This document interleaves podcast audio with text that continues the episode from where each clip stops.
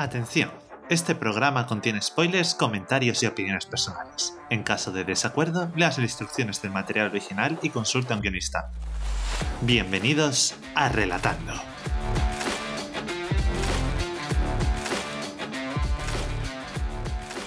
Buenas y bienvenidos a este proyecto que hemos decidido llamar Relatando Podcast, en el que un par de amigos se van a permitir el lujo de hablar videojuegos, películas y otras cosas que les gustan y comentarlo un poco por encima, comentar las historias, que es un poco lo que nos une. Mi nombre es Alfonso y al otro lado del micrófono tengo a mi amigo Luis. Pues aquí estoy, Alfonso. Una noche más a distripar películas Hombre, y cosas una noche contigo. más, no, es la primera, técnicamente. La primera Pero, que a ver, no, no, la primera que grabas. O sea, hemos tenido muchas noches de, de domingo de sí, discutir.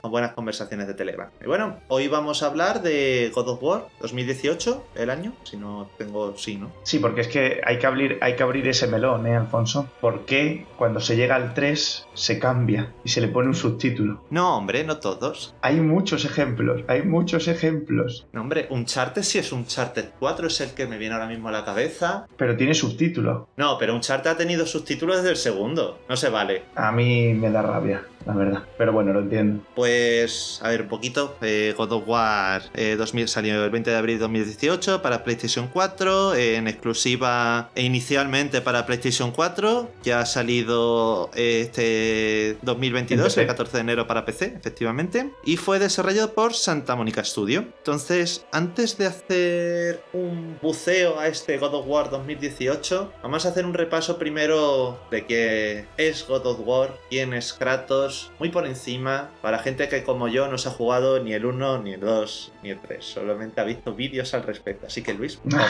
tú que si has jugado algo.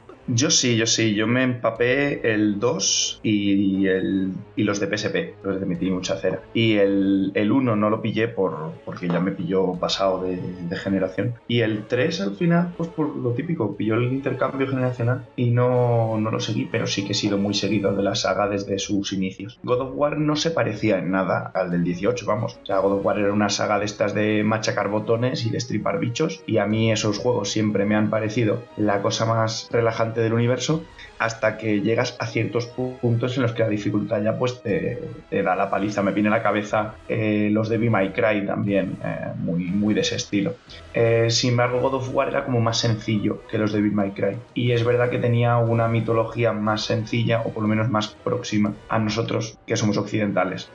Entonces, a ver, yo lo que he visto es el primero Kratos, es un general espartano, En el primero, Kratos es un tío muy orgulloso. De hecho, el concepto, hablaban en algunas entrevistas de desarrolladores, que era el término del ibris y del orgullo desmedido. Es un tío que es eh, general espartano y por la gloria de Esparta y por su, su honor, pues empuja más allá de, de lo que es capaz de manejar. En una batalla con un rey mm, bárbaro, se ve superado, su ejército va a caer y él es en ese momento cuando hace el trato con Ares. Ares le salva la vida en ese momento, bueno, salva la vida, y lo convierte en su, al fin y al cabo, en su, en su Avatar, su juguete campeón. o en su, en su campeón, algo así. Eh, el problema aquí viene en que va cumpliendo los designios de Ares y este un día le manda a cargarse un templo, una aldea o algo así, no recuerdo muy bien qué era. Eh, lo- el oráculo le dice que no vaya porque eso va a ser la condena de su, de su historia y él pues haciendo caso omiso del oráculo va para allá, se carga todo Cristo viviente, poseído por una furia sobrenatural y pues, pues en el templo estaban su mujer y su hija. Y aquí es donde entra uno de los primeros temas que me parece que han recuperado muy bien en el 18, que es todo el rollo de, de la familia y del, del viaje por el que pasa Kratos lamentando lo que hizo. Porque al final todo esto es un viaje en el que él asume que es un mal bicho y que por querer resolver con violencia todo es, está condenado y ha acabado condenando a los que le rodean. Eh, al final eso de que se haya cargado a su mujer y a su hija es lo que le atormenta con terribles pesadillas y le, y le lleva a hacer un trato con los dioses. Los dioses le prometen que le quitarán las pesadillas de, de todo esto de haber matado a su, a su mujer y a su hija, que por cierto, con las cenizas de haber ardido todo aquello, es por lo que Kratos está tan pálido y tan blancucho, Ajá. porque al principio es color carne normal, y por eso lo llaman el fantasma de Esparta. Y lo dicho, el trato con los dioses es yo hago vuestros trabajos y vosotros pues me concedéis el olvido. El problema es que los dioses griegos, pues ya sabes cómo son, que son un poco cabrones. Ah, sí, un poco hijos de puta en sus ratos libres. Sí, y a lo largo del primer juego, pues al final lo que, lo que acaba haciendo, que es el final del primer juego, es cargarse al propio Ares. Ares le echa en cara que él, en cierto momento, no recuerdo bien, eh, se, se descubría que la familia de Kratos estaba en aquel sitio porque el propio Ares la había puesto allí. Y es que Ares tenía como objetivo cargarse a la familia de Kratos para que Kratos fuera la máquina de matar definitiva. No tuviera ningún tipo de, de, de esto de ancla emocional.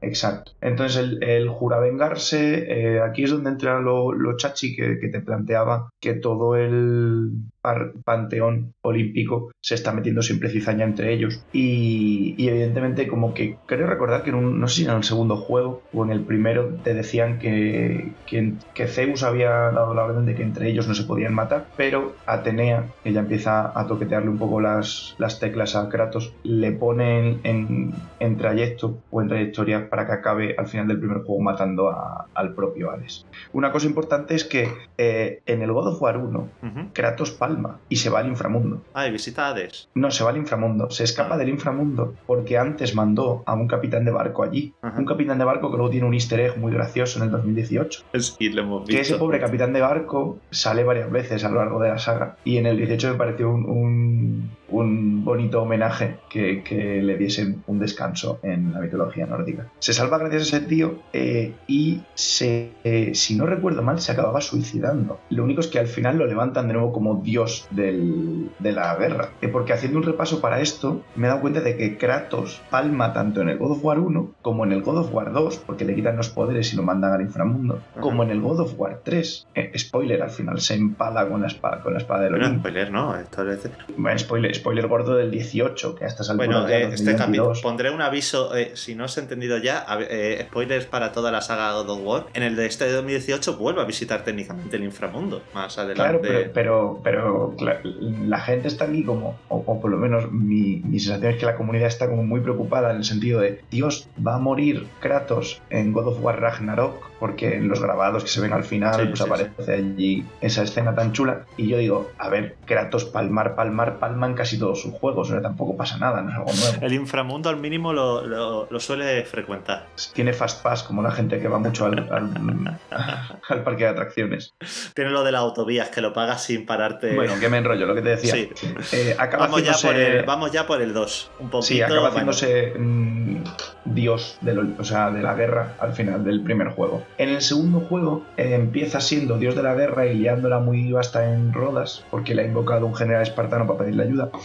Como que entre los dioses ven que, que Kratos está demasiado fuera de control y Zeus se lo, se lo carga, le quita los poderes, le quita la divinidad y esto acaba en la espada del Olimpo. Y entonces ahí es donde empieza el arco argumental que lleva el 2 y el 3, porque el 2 acaba en increchendo, en el que Kratos pues nuevamente sale del inframundo, empieza a trepar eh, y a recuperar poderes y acaba el, el God of War 2 eh, subiendo al Olimpo ayudado por Gaia, que es la que lo saca la segunda vez del inframundo, porque la primera vez se escapa con la llave del capitán, pero es que la segunda vez es, Gaia la que lo saca del inframundo. Y eso, el, God of War 2 acababa con Kratos encaminado para arriba diciéndole a Zeus algo así en plan de tu hijo vuelve y voy a mataros a todos, o alguna movida de estas así muy de malote. Y, claro, en, el, en este juego me acuerdo que es cuando se cargaban a Atenea. En el God of War 2 matan a Atenea, porque en el God of War 3 aparecía como en la forma esta de fantasma rara, que es la misma con la que aparece en God of War 2018. Eh, aquí es donde se confirma que, que los, los hechos que tuvieron lugar en la saga de PlayStation 2 y PlayStation 3 son canónicos y ocurrieron realmente. Kratos se carga a todo el, el panteón olímpico en el tercero, acaba con su padre, se desvela que todo esto ha sido alguna especie de eh, artimaña de Atenea que al morir en el segundo juego ascendió a un nivel superior de, De de divinidad. Ah, que no se sabe de qué, o sea, es, es como un fantasma de un dios, pero está ahí arriba, pero no se aclara. Y al final, cuando Kratos ya ha provocado el apocalipsis, porque por el camino pues, se ha ido cargando a todos los dioses y figuras míticas de Grecia, ajá. lo dicho, cuando se carga Hades, los muertos se escapan del infierno. Cuando se carga Poseidón, eh, Los los mares inundan la tierra. Cuando se carga Helios, el sol se cae. Esas cosas. El combate final del 3 eh, es en mitad de un temporal en el mar, ¿no? Creo que recordar que la escena además se vuelve FPS y le clavan los pulgares. Exacto, exacto. Es el, el mítico Quick Time Event de darle la paliza en primera persona, puñetazos, y acabar ahí hundiéndole los dedos en los ojos. ¿eh? Que, lo mm, que lo dicho, o sea, cuando ya solo queda Kratos en pie, tiene ahí una conversación raruna con, con Atenea en la que ella como que le... No recuerdo bien si le quería... Decía que le diera los poderes o alguna movida de estas, y Kratos se da la vuelta, ve la que ha liado y decide que, que el mundo está mejor sin dioses y se empala con la espada y se mata.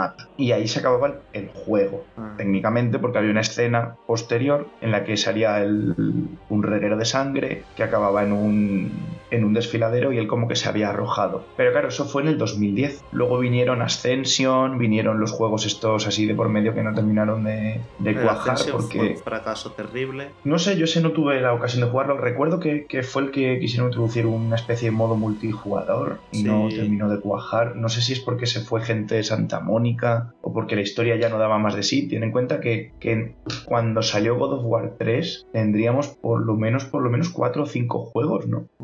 Sí, porque había habido dos de PSP mínimo, Chains of Olympus y el otro. La saga estaba ya un poco quemada. Las cosas como son. Sí, sí, sí. Coño, si eh, es que me acuerdo. ¿No te acuerdas que hubo uno de móvil? No, eso no lo recuerdo en absoluto. Espérate, voy a buscar. Hubo, hubo un, hubo uno, Mira que bien nos preparamos las cosas. Voy juego un God of War. videojuego de estos de, de teléfono móvil, como el Kingdom Hearts, aquel de con píxeles como puños. Este Sí, es ves, Betrayal. sí, Chains of Olympus. había habido Uy, mucho. madre mía, franquicia. Venga, historia God of War. Venga, videojuegos. Tenemos para PlayStation 2 el 1 y el 2. El Betrayal fue. Sí, el Betrayal es entre. Salió a la vez que el 2 para teléfono móvil, que no se especifica ni la plataforma en Yo Wikipedia. es que me acuerdo porque lo tenía, lo tenía en los anuncios de no sé qué revista de videojuegos. Y siempre tuve la, la cosa de decir, hostia. Hubo dos también para. Para PSP creo que hubo dos. Para ¿no? PSP, sí. El Chain of Olympus y Ghost of Sparta. Muy buenos. O sea, por lo menos yo recuerdo meterle muchas horas. Muy Y el. Ascension no aparece. Sí, el Ascension aparece aquí. 2013, el Ascension salió solo. Y el Ascension salió para PlayStation 3. Claro, pero es que Y le yo pilló quiero al recordar final- que tuvo. que se pegó un poco. una leche en ventas. Sí, pero, si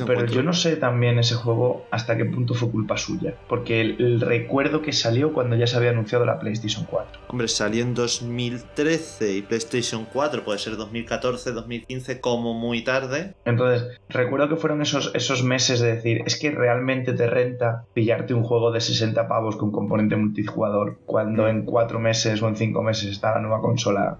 Bueno, la, la Sobre todo medida porque es. el punto gordo era el tema de que era multijugador. Salió después del The Last of Us 1. Y para mí el The Last of Us 1 es el final de la Play 3, inicio de la Play 4. Exacto. Así que. Pero vamos, que lo dicho, que este God of War 2018 empieza con un Kratos que en teoría ha vivido todo esto. O sea, se ha cargado a su propia familia, se ha cargado a su hermano, que eso salía en, en los de PSP, eh, ha, ha provocado el apocalipsis sobre el mundo helénico, ha visto cómo Zeus, bueno, no lo ha visto porque él le pilló en el inframundo, pero cuando sale se entera, Zeus ha destrozado su ciudad, Zeus se carga Esparta. Esparta como, como venganza. Eh, coño, es un- estamos hablando de un tío que, que por orgullo y, y cultura mm, belicosa como, como es la espartana, se ha cargado todo lo que le rodeaba, o sea, no tiene nada. Y ahí es donde empieza el God of War del 18. Muy sabiamente, a mi entender, la gente de Santa Mónica no quiso dejar claro si esto era una secuela o era un reboot. También te digo, eh, si eras fan de la saga, a nada que vieses que Kratos tenía su característico tatuaje rojo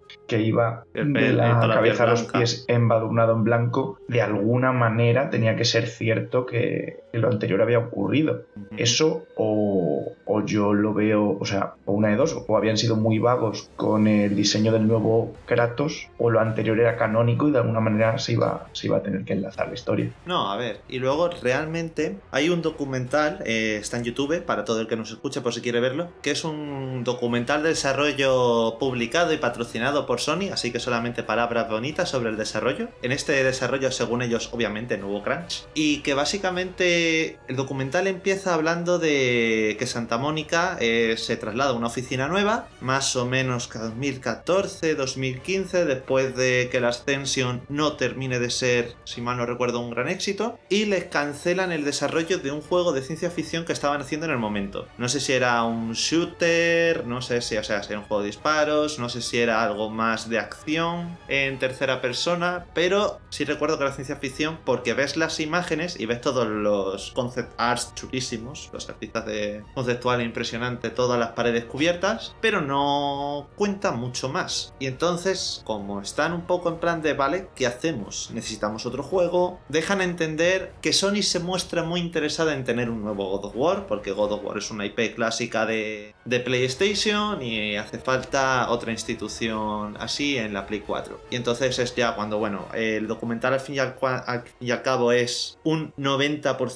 Cory Balrog, que Cory Balrog es el, uno de los diseñadores originales del primer God of War, se retiró de Santa Mónica y del desarrollo de videojuegos unos años con el nacimiento de su hija, y cuando vuelve es, vale, que hace un nuevo God of War, y dice Cory Balrog, pues Kratos, el Kratos que tenemos está ya literalmente muerto, lo hemos dejado empalado, y es que no tiene sentido tenerlo hoy en día. Entonces hace, que ya me has dicho que no te acuerdas, pero lo vimos juntos, hace un, pues mira, yo he sido padre hace poco, a mí ser padre me ha cambiado la vida, y si convertimos a Kratos un padre. Y por ahí empieza Pero es que todo. Es donde, donde, donde no, no, no me. No, no compro yo el documental. Porque Kratos ya era padre, coño. O sea, Kratos ya Sí, tenía, bueno, había pero- tenido una hija. Pero no se podía la investigar la relación padre-hija, o sea, entre padre Bueno. e hija de Kratos. Cuando la hija está muerta está complicado. Error. Error. Eh, Porque recuerdo que hay uno de los juegos, es que no sé en cuál perfectamente, porque te estoy diciendo que esto los he jugado a lo largo de mi corta carrera como gamer, pero hay uno de los juegos en los que por movidas, creo que es en Ascension, eh, Kratos tiene una conversación con su hija muerta. Eh, Y la intenta sacar de los campos. Por Twitter, dejarnos, decirnos alguno, si sabéis, cuándo Sí, sí, esto seguro que la gente. hija. Esto, esto lo bueno de la gente que tiene, que no está hablando aquí, sino que, que tiene Google, pues que lo pueden googlear. Pero es que estoy, recuerdo perfectamente que hay una especie de boss fight o un nivel en el que Kratos se junta con su hija, la intenta sacar de los. ¿Cómo son los campos elíseos? Bueno, a ver, tienes varios niveles. Está el Estigia, está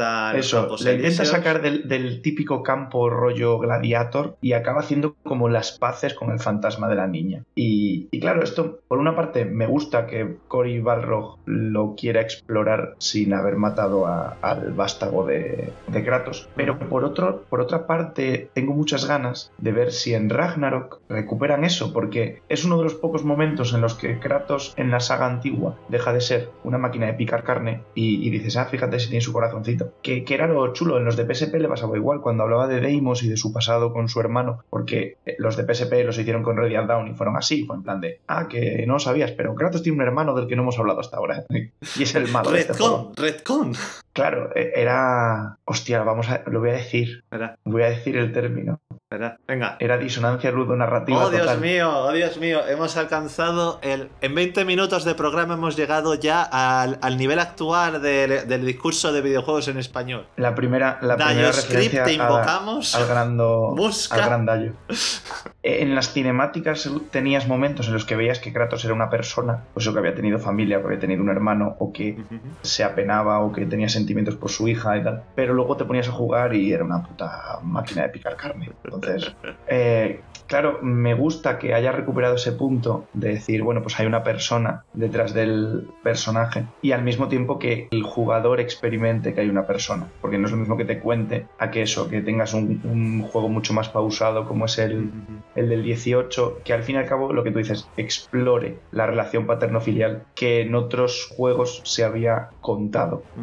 No, y al final realmente ese fue el gran tema. De hecho, en el documental se puede ver muchas veces a Cory Barrock que está haciendo los diarios, está haciéndose la grabación en casa con la mujer, con la hija por allí jugando, tal. Y a él se le cae un poco, es de estos padres que se le cae la babita cuando ve a su niña pequeña jugueteando en el salón. Y al final es, eh, esto para mí me ha cambiado la vida, esto es algo que jamás antes me hubiera imaginado y es la manera de resucitar el personaje de Kratos. Porque también a ver, desde 2013 a 2018, bueno, ya incluso... No, 2013 hemos dicho que es el Ascension, es verdad. 2010 salió el 3. 2010 sale el 3. Tenemos, desde 2010 hasta que sale este, tenemos juegos que ya te cambian un poco la narrativa. Tenemos Bioshock 1, 2 y 3. Tenemos The Last of Us... ¿Bioshock es de después del 2010? Es antes. El 1 no, pero el 3 seguro que sí. Uf, uf, el no 2 me- puede no me ser- hagas hablar de eso. No me hagas hablar de eso porque me enfada. A ver, ya no, no estamos de acuerdo con Bioshock Infinite en muchas cosas, pero existir existe. Y eso nadie Sí, sí, no se lo puede quitar. Sí, estoy de acuerdo en que el, el que el medio avanza un poco más. O sea, has Entonces- tenido, has tenido el, lo que tú has dicho antes, has tenido The Last of Us, has tenido juegos que, en los que la historia pues, se toma un poquito más en serio. Eh, has tenido todos los que ha sacado Naughty Dog, porque Ujú. Uncharted también le dio un revolcón Mira, interesante a dos- esa generación. 2008, del 2008 es el 1, del Bioshock 1, de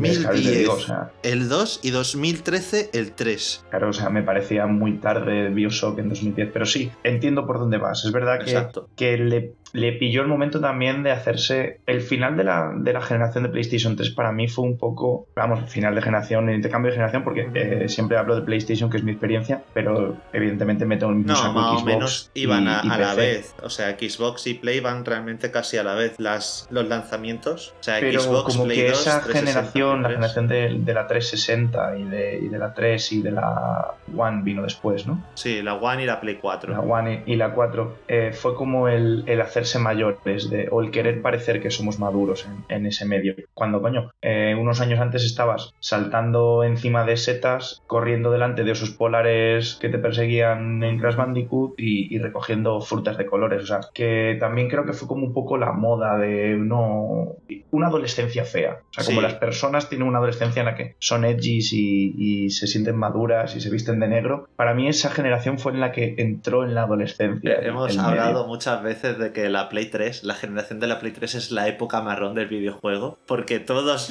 eran marrón. Era Bioshock, todo con óxidos. El de Last of Us 1, todo marrón, tierra. Los Call of Duty, todos desierto, campo. eh, Pero, pero era la moda, o sea. Exacto, o sea- Es el, es el, el estado de. Era el estado del, del medio en aquel momento. Querían parecer maduros, querían parecer adultos, y la forma de parecer maduro y adulto era, pues eso, pasarle un, un filtro de suciedad mugre a todo por encima. Joder, si me acuerdo todavía de, de las. mm, Bueno, el rollo de No Russian de Modern Warfare 2, mm, que fue como, uff, la locura. Pero bueno, eso podemos hablar otro día. Sí, eso para, para otro episodio, con este ya tenemos suficiente.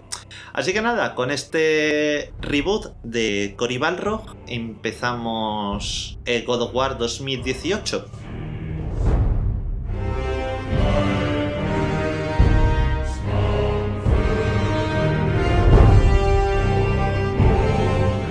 Pues vamos a empezar con God of War eh, 2018. Hemos hecho un corte, eh, no sé cómo hemos terminado, pero sé cómo empezamos.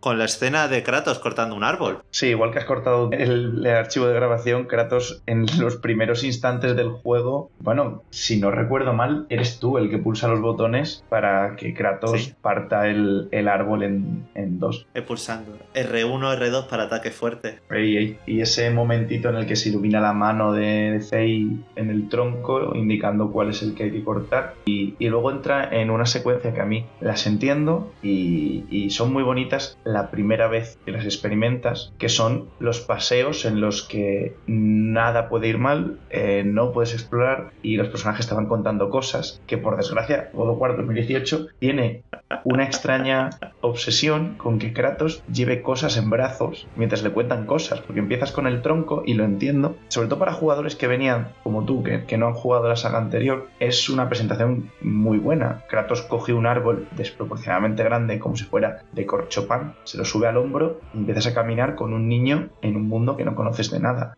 Está muy bien. Mi amigo me ha contado que, que no sé qué de que mató a los dioses, pero está muy fuerte este señor. Ha cortado un árbol de Ujú. tres, de tres hachazos. Eh, y luego empiezas a, a darte cuenta de las cositas que han cambiado, ¿no? De la saga anterior. Ya no tienes esa cámara que está arriba, ahora la cámara acompaña. Todo. Más que al hombro, yo diría que está en un punto como a trasero, ¿no? A ver, no está Porque al encima hombro, del hombro al hombro la veo yo más rollo Gears of War y, y esta está como más retrasada. no está centrada sobre Kratos. Es, y no está. Es la cámara más le como- sigue. Sí, La cámara le sigue, ya ya, está. está. siempre fija en su espalda. Porque de hecho hay una cosa que he apuntado eh, de cara al programa este, que es en estos primeros compases del juego, cuando lo jugué antes de verano, pero juraría que es el único momento en el que la cámara se separa de Kratos, que es cuando llegas a casa y ves el cadáver de Faye, la cámara sigue al niño, el niño se mete dentro de la casa y luego se gira la cámara y Kratos está en el quicio de la puerta. Creo que hay un par más de momentos, pero este es el primero en el que también es la declaración de intenciones de aquí la cámara es un elemento que vamos a utilizar como herramienta de cinematográfica, ¿no? Porque, a ver, la novedad técnica de este juego era que estaba hecho todo en un falso plano secuencia, bla, bla, bla, bla, bla. Básicamente no hay pantallas de carga. Mentira, la pantalla de carga te la comes tú mientras puedes jugar con Kratos. Otra cosa es que esté mejor o peor ah, eso, disimulada. eso te iba a decir, o sea, tienes que ser muy buen jugador, o sea, tienes que intentar romper muy poquito el juego para que no te salte la pantalla de carga. De hecho, fui capaz de que te salga el logotipo abajo del Omega. Eh, si haces el bobo con las puertas estas grandes donde hay mucha, eh, mucha carga de animación, hay momentos en los que el juego dice, hostia, no llego. Sí es Pero cierto, el, el viaje no te quita entre el planos... no te quita el control de Kratos, pero no te sale la pantallita de carga en plan Skyrim con el, Puede con salir. el tip aquí Puedes, abajo. puedes forzar a que salga, Alfonso. Hombre, puedes morirte, pero No, no, no, no, no. O sea, durante el propio juego puedes forzar a que, a que el juego tenga que para- pausarse un segundo y cargar, porque no da de sí la consola. hombre, también pero no es es- cierto no que es de lo que en mi estamos Play hablando. 4, que es la primera modelo, pero no es de lo que estamos hablando. Pero sí, bueno, que tenemos la introducción a, God of War 2018, a quién es Kratos, a qué se va a hacer en este God of War, que este Kratos no va por ahí pegando sablazos, sino que es un tío más tranquilo, más pausado, que la cámara no está de la misma forma que en otros juegos simplemente para ser en el escenario, sino que es una cámara centrada en los personajes. Y bueno, sí, llega al final llega con el tronco, pone la pira, prepara la pira para su mujer, Feye, que acaba Claro, pero es una cosa súper chula, que, que es el... O sea, la cámara se acerca más a los personajes porque ahora lo importante no es al muñequito saltando y matando bichos, sino la historia que te están contando ellos. Y, y es lo que, a lo que te iba. Cuando la cámara se separa de Kratos y sigue a Atreus entrando en la habitación, cuando esta se gira, hay un plano muy chulo donde ves a Kratos entre las sombras recortando la silueta con la luz que viene del exterior de la, de la estancia. Y ahí es cuando el juego de forma, su, mm, de forma velada te empieza a vender la, la relación que tienen Atreus y Kratos, como realmente el niño no conoce a su padre. Porque es una forma muy, como bien has dicho tú, cinematográfica de mostrar la distancia que hay entre los dos personajes. Ahora tú estás viendo a Kratos tal y como lo, ve, como lo ve Atreus, como una figura casi amenazadora, eh, misteriosa, que no sabes reconocer. Está entre las sombras. Además, creo que le suelta un chico, ven aquí, o algo así, o un simple un boy de esos que sueltarán Boy. miles durante el juego Desgasta la palabra. Y, resulta hasta intimidante. Luego ya sí, luego ya la cámara vuelve a colocarse en el mismo punto y ya los sigues a los dos. Pero en los primeros compases te dejan muy claro que son padre e hijo, pero que no tienen una relación cercana y que no se conocen en realidad. De hecho, no solamente no es que no se conozcan, es que la primera interacción que tienes una vez después de la pira, eh, que recogen las cenizas, es vámonos a cazar, ¿no? Eh, empieza, bueno, la demo famosa, vamos a cazar un ciervo. Y una de las primeras frases que tiene eh, Kratos con su hijo que le vemos es, bueno, ¿y tú sabes cazar? ¿Quién te enseñó a ti a cazar? Y es, no, me enseñó mamá. Y es un poco en plan de, vale, ¿cómo de ausente? Porque cazar, a ver, yo no soy cazador, pero me imagino que no es cosa de un par de tarde, oye, que le he enseñado al niño a cazar, ah, mira qué guay. O sea, hay un proceso, ¿no? Y Kratos ni siquiera sabe eso. Pero es una de las cosas que a mí menos me gustaron del juego. Eh, hay momentos en los que es excesivamente exagerado. O sea, hay momentos en los que dices, es imposible que este hombre haya estado tanto, tan ausente del hogar, a menos que me des una explicación que puede ser que me den en Ragnarok. Pero por mucho que Kratos se dedicase a salir a cazar y a proteger o a, ex- a explorar el bosque, es imposible que en todos los años que tiene Atreus eh, haya estado tan alejado de su núcleo familiar. Porque, claro, la la, la sensación que te da, o por lo menos lo que, lo que yo extraí, hablo siempre desde mi experiencia, eh, es que, que vivían juntos los tres. Sí, O sea, Kratos no es una persona que ha vuelto a hacer relativamente poco y ha dicho, eh, chaval, mira, soy tu padre. No, es un señor que ha vivido ahí en tu casa con el que no tienes mucha relación. Esto pasará más adelante cuando Atreus se entere de sus orígenes divinos y en un chasqueo eh, pase de ser un niño, mm, un niño, un niño bastante bien escrito, a ser un capullo bastante integral que a, a personajes que no han sido más que entrañables con él, pues los trate muy mal, ¿no?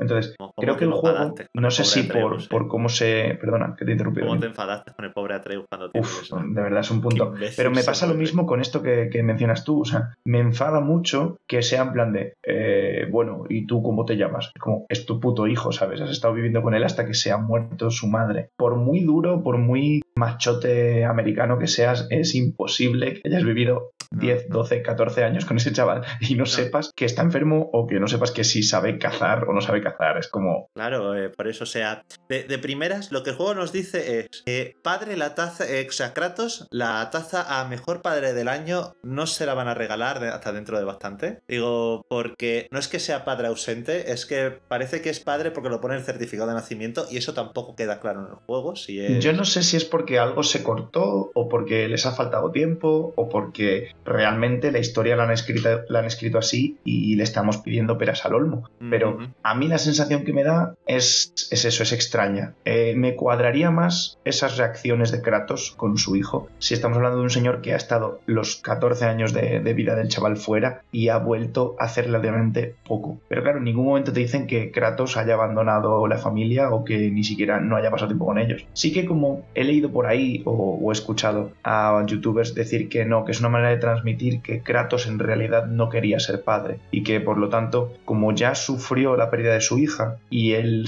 como que no ha superado o, o está en conflicto continuo consigo mismo por haber fallado a su anterior familia, como que el nacimiento de Atreus le pilla por sorpresa y es más cosa de Fey que de él. Y que por lo tanto como que explican que todos estos años Kratos sí ha estado ahí, pero conscientemente ha evitado relacionarse con el niño, le ha hecho el vacío, en cuyo caso, a mí lo que me da a pensar es, yo soy la madre de ese niño y a mí viene este señor con barba y me trata así a- al, Al niño. al fruto de mi vientre que ha puesto él ahí dentro y ese señor se va de mi casa y da gracias que se va con vida. O sea, tú no le haces el vacío a mi criatura durante 14 años solo porque tienes un traumita con tu anterior familia, colega. No. Y, y recordemos también que tampoco es que sea en plan Feyet en el juego, las pocas descripciones que hay de ella, no es que sea en plan de que sea una pusilánime, no, no, no, te dicen que es una guerrera impresionante, que tiene, bueno, el hacha Leviatán que lleva Kratos, se la forjaron a ella específicamente como prueba de su gran valía como guerrera, incluso Kratos solamente habla bien de ella y dice que es una mujer impresionante y una guerrera increíble, o sea, que Kratos respetaba claramente a Faye. Faye, Ah, Pues entonces no tiene mucho sentido que tengas a tu marido tratando a tu hijo como un mueble y no le digas tú "Ch, dos cositas te voy a contar, ¿sabes? O sea,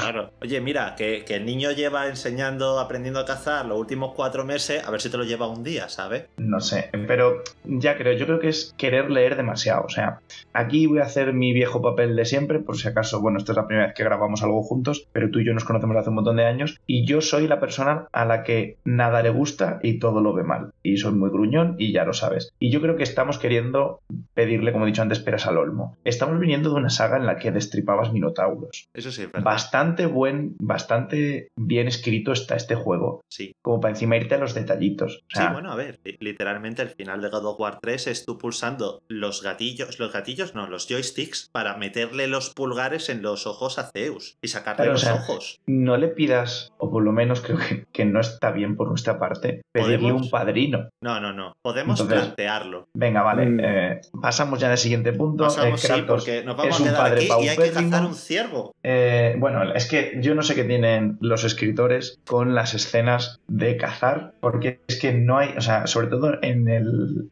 en el medio, o sea, cinematográfico americano, yo no sé la cantidad de escenas de padres yendo a cazar con sus hijos para estrechar lazos. Brazos, claro, si es que. O sea, es, es Es, una que cosa... Kratos es muy tropo de padre americano ausente de padre duro americano, se hace el duro, pero tiene el corazón Por eso te digo pero que, es que, que no, no, le sabe. puedes pedir peras al olmo. O sea, está bastante bien escrito si, si te vas a lo anterior, que era un señor que le arrancaba los pies a Hermes. O sea, Claro, es que. No le es- puedes pedir mucho más. El, el- el rollo de dispara, no dispares, es que has disparado muy pronto.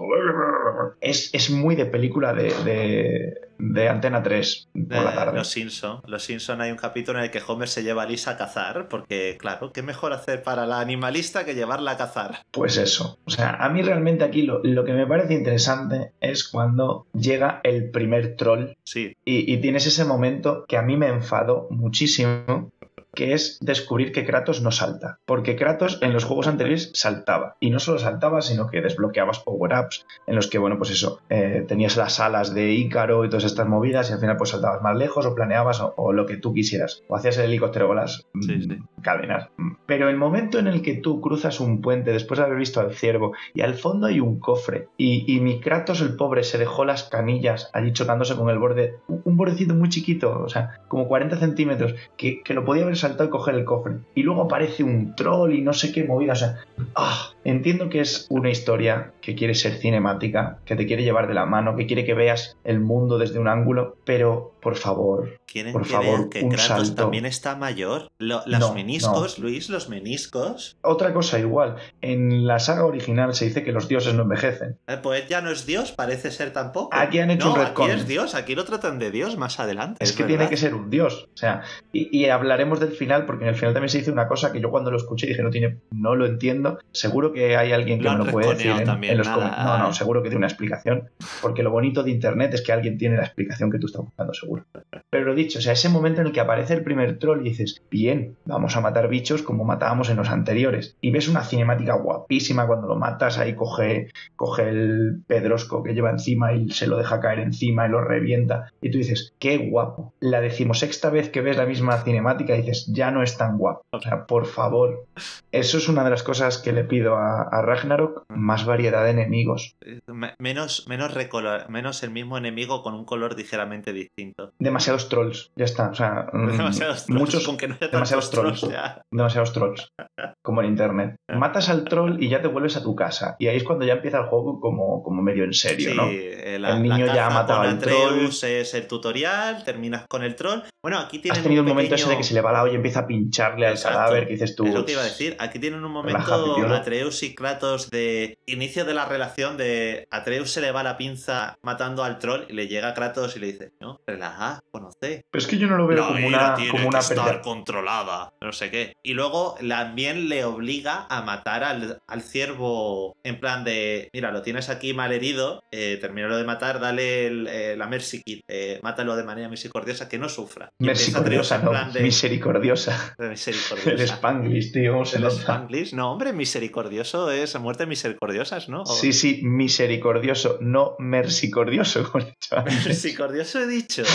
ha empezado, o por lo menos yo te he escuchado así, pero bueno, dale caña. Bueno, no pasa nada, estamos de Spanglish, estamos entre amigos. Y no, y es bueno, eh, empieza, no quiere, y Kratos le obliga a clavar el cuchillo también. Para un poco de, si vas a matar, mata, pero controla lo que matas. Eso es la, Sí, pero como una que la muy primera lección de Kratos padre. Es uno de los muchos quick times que no puedes fallar. Lo has intentado fallar cuando lo Sí, estuviste jugando. es como, es como lo del cochinillo. O sea, cuando intentas curar al cerdo, no puedes no curarlo.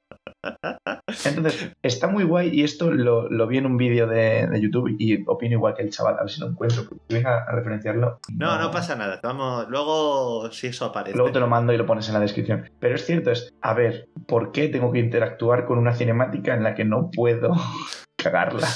A ver, porque la historia tiene que ser contada. El cine no se va a parar, pero es un videojuego. O sea, tampoco pueden decirte. O sí podrían. Habría que haber una opción para decir, vale, ahora puedes soltar el mando. Y luego que te salga un aviso encima. Lo que pasa es que rompería completamente la inmersión, que es lo que pretende más este juego con la cámara y tal. Así que No sé. Yo no somos señores de juego. prefiero Bueno, ver una pues, cinemática, me parecen preciosas esas cinemáticas. Eso sí es verdad. Volvemos con Atreus. eh, ya está eh, calcinada. Estamos en la casa. Pues, madre mía. Hostia, tío. Está Crispy Bacon. que es su mujer.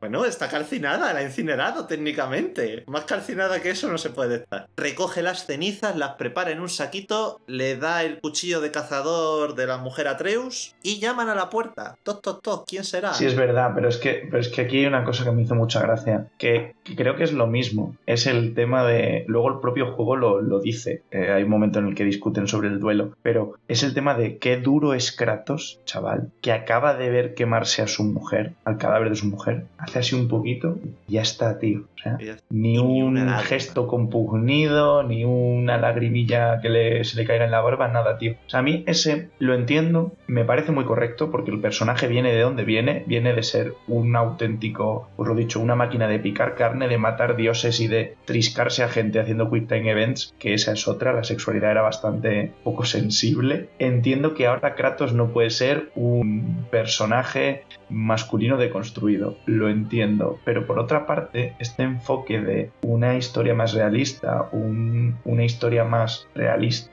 Comillas gordas, ¿no? una, una historia más de sentimientos, de introspección, más de personajes, tener una persona, o sea, que tu persona a la que más has amado la acabas de despedir y ni un gestito de estos de apretar el puño, hostia, eh, eh, es, es la línea entre ser muy duro o, o- o estar mal de la cabeza. No- no- Hombre, Kratos creo que está ahí justo en esa línea también. No, pero yo ser. decir que tienen muy buen trabajo aquí los animadores, que se nota que la tecnología avanza mucho, porque sí es cierto que Kratos no manifiesta esas emociones, pero tiene mucho microgesto muy de este muchacho, o sea, este hombre no lo está pasando bien, claramente no está a gusto con la situación en plan de, eh, bueno, cuando empieza a... eh, que tengo la foto aquí en la wiki, estamos siguiendo la wiki, el fandom wiki de God of War en español para hacer este capítulo, y está la foto en grande de él abrazando el brazo porque ve que tiene la- la marca de la mujer, o sea, claro, simplemente apoya la cabeza, que es, eh, para lo que es Kratos, eso es como empezar a llorar a lágrima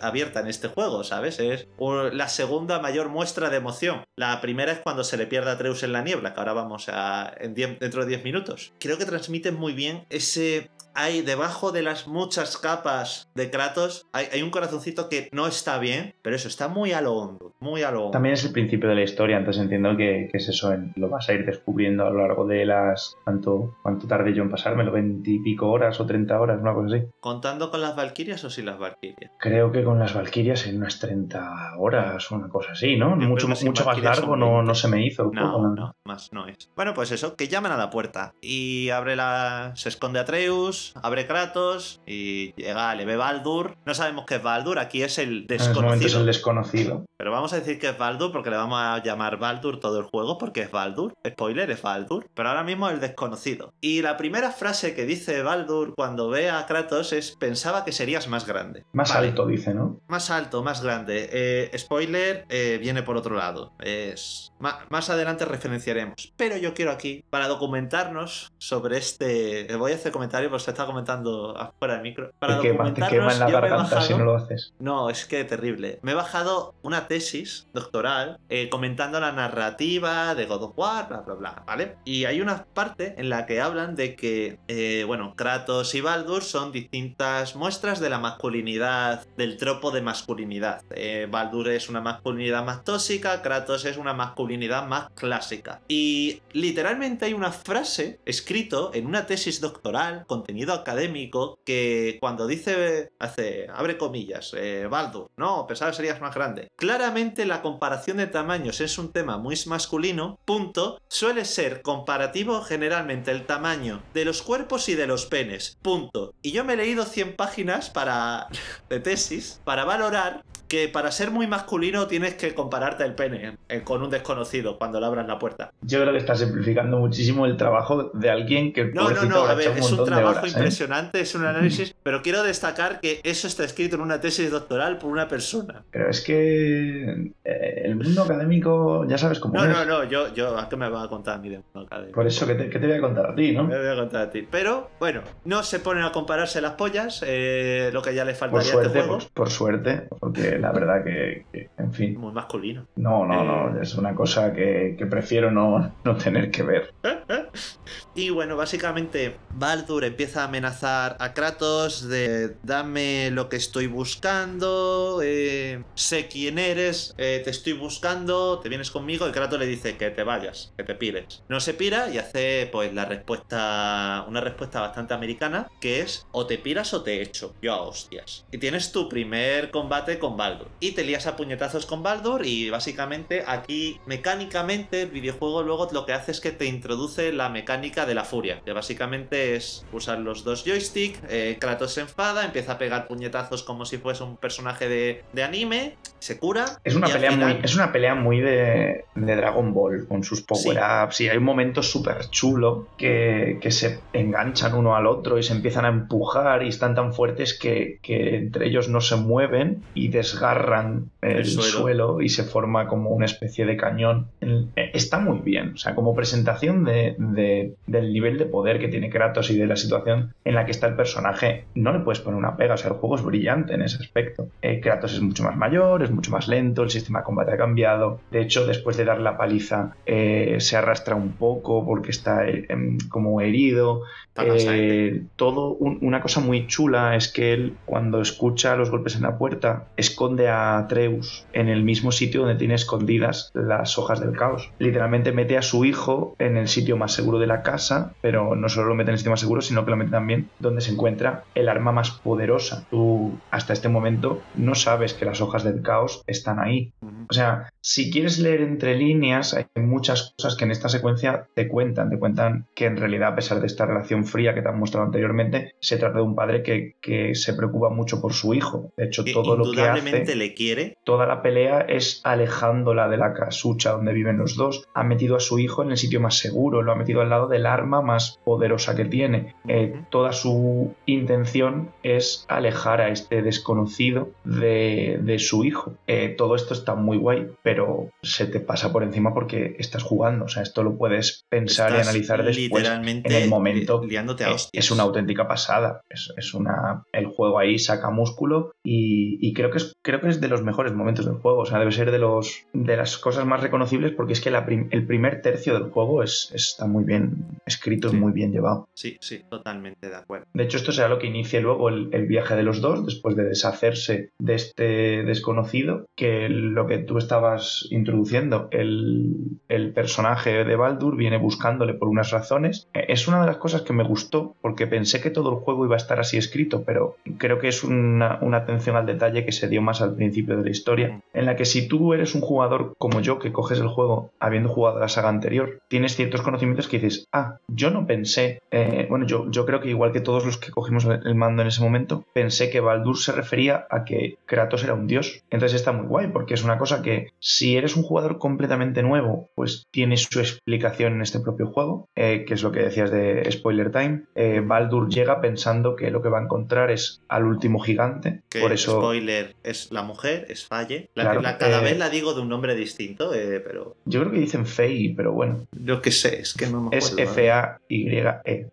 Lo puedes pronunciar como quieras, que somos castellanos. Ah. El, tema es que eh, la propia. Me gusta mucho que el recurso se explique dentro de esta propia historia de, God of War 2018, pero al mismo tiempo, si tú eres seguidor de la historia anterior, tenga otras capitas para que tú le des. Eh, yo creí que el juego iba a tener más cosas de estas, la verdad. No, no me parece que, deba tenerlas. No, o sea, no creo que sea peor juego porque no tenga más capas de estas de eh, momentos de la historia que puedas leer de dos maneras distintas. Una, si conoces lo previo, y otra, si solo conoces esto. Pero me pareció un detalle chulísimo, la verdad. y, y cuando salen, son muy, muy chulos. De hecho, Kratos eh, se pone en marcha porque piensa que le venían buscando a él por ser un dios. Exacto. Porque más adelante tiene conversaciones con otros personajes que es Odín está siempre buscando otros dioses. Entonces tú entiendes, vale, Baldur ha mandado Odín a Baldur eh, porque Baldur es hijo de Odín y vale, le está buscando porque es un dios. Y luego aprendes que no, o sea, una vez que analizas la narrativa en su conjunto, Baldur se entera también, descubre también que Kratos es un dios, entre comillas, exitoso de otra mitología distinta. Sí, no será hasta más tarde, pero lo dicho, empiezan el, camino y, y está muy bien. O sea, es, al final esto es otra historia más, como la que te han contado mil millones de veces. Empiezan un viaje, se tienen que ir a llevar las cenizas de la madre a la montaña más alta de, de Midgard, que es donde están ellos, ¿no? De todos los reinos, sí, ellos están en Midgard, pero... No, pero ellos en ese momento no saben que es la montaña más alta de todos los reinos. Así que se van a la más, a la más alta que ven, que es la que está en Midgard. Así que se ponen en marcha, cogen las cenizas y bueno, empezamos con lo que viene siendo la dinámica de De God of War. Zona de exploración, arena, puzzle. Zona de exploración, arena, puzzle. Y va a ir alternando, mezcla a veces la zona de exploración con la zona de puzzle, pero básicamente eso es toda la mecánica del juego. Eh, no vamos a pararnos en la jugabilidad más que para quejarnos de ciertos puntos o para mencionar pero bien eso, ese es mi papel, no me lo quites. Por eso, el de no, quejarse de las cosas soy yo. yo admito, eh, vale, vamos a abrir eh, el telón. Luis ha jugado al God of War, hemos sido compañeros de piso, ha jugado mientras yo le veía en mi play. ¿Por qué?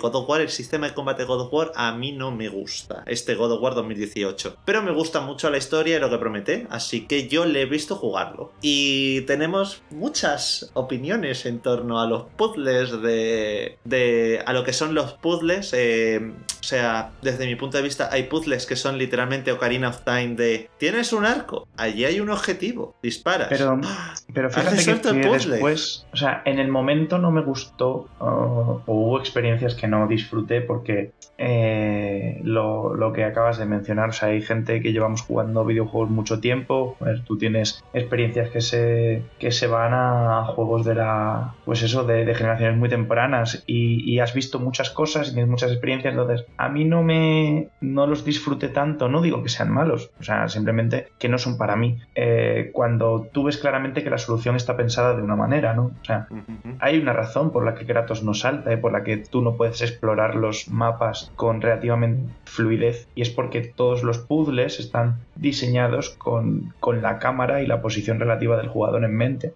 Esto genera una cosa que a mí no me, que me pasa mucho y es que yo me has visto jugar muchos videojuegos y, y, nos conocemos hace mucho tiempo. Sabes que yo soy de ir olisqueando todas las esquinas. Yo no puedo avanzar hasta el siguiente nivel hasta que no le he dado la vuelta al mapa por tres sitios distintos.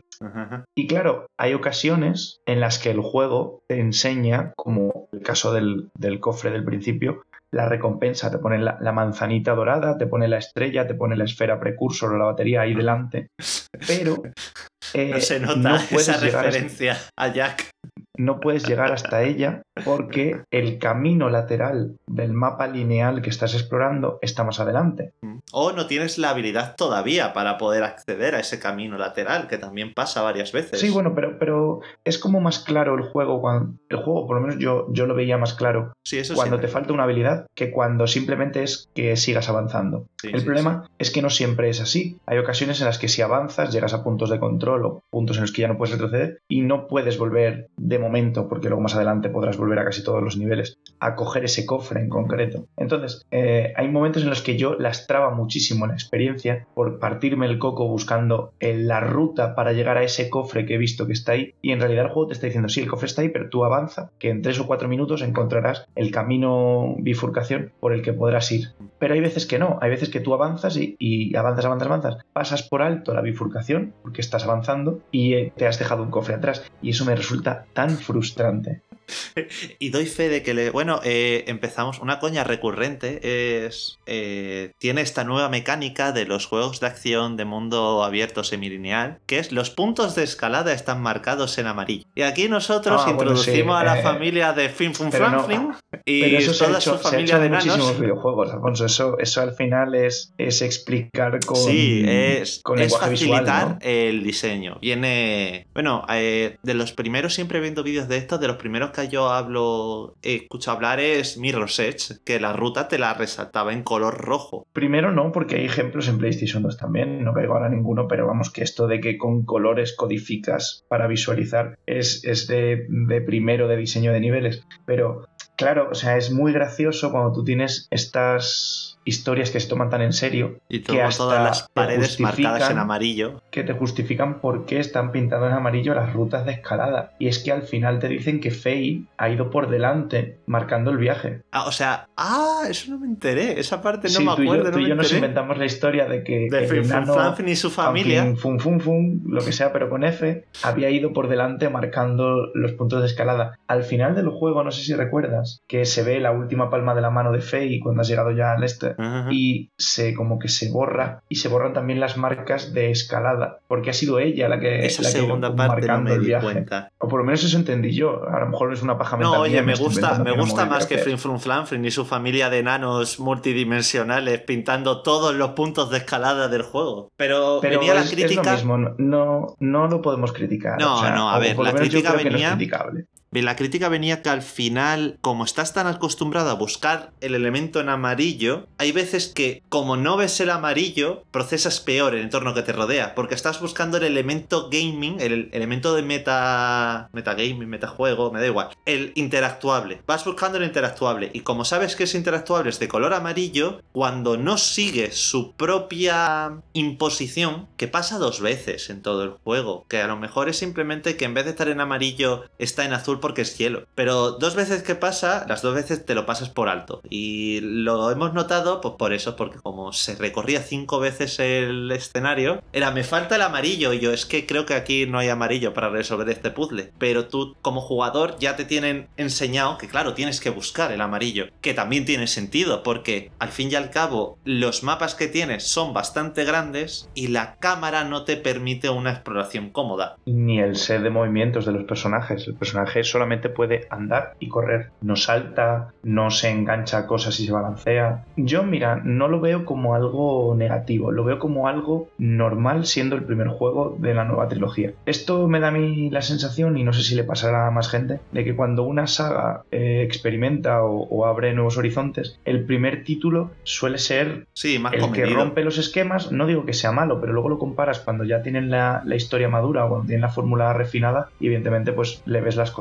En el momento te parece la mejor cosa del mundo porque es completamente revolucionario, pero cuando ya 5 o 6 años más tarde juegas el tercero, dices, uff, el primero era bastante tosco. Creo que, y tengo la confianza absoluta, de que a lo largo de Ragnarok y del que, se, el que continúe, esos problemas se van a solucionar. Sí. Porque tuve la misma sensación, por ejemplo, con el primer Tomb Raider, el primero de Crystal Dynamics, estos de, de mundo medio abierto imitando a Sí. Uncharted. Sin embargo, luego he jugado los posteriores y ha sido mucha mejor experiencia. Eh, me pasa con muchos juegos, o sea, yo no soy especialmente fan de, del Monster Hunter nuevo este de, de nueva generación, pero claro, he jugado los anteriores y he jugado este y es lo que dices. Son cosas que yo creo que con el tiempo acabarán solucionando. Sí, no, claro. no me parece una crítica que digamos que es que No, eh, Una de las cosas que, que repito mucho de este juego es que es mejor en conjunto que la suma de sus partes. Porque Sí. no me parece especialmente brutal a nivel de jugabilidad, a nivel de historia, pues está bien, pero ha habido historias que me han revuelto más o que me han parecido mejor escritas. Eh, a nivel de gráficos es un pepinardo gráfico, pero en fin, yo es que los gráficos tampoco creo que hagan un juego mejor o peor. A lo que te voy, que, que para mí es una cosa que a lo mejor si pusiéramos notas, que yo no soy muy fan de esto en estas cosas, sería como todo es notable, pero la suma de todo es sobresaliente.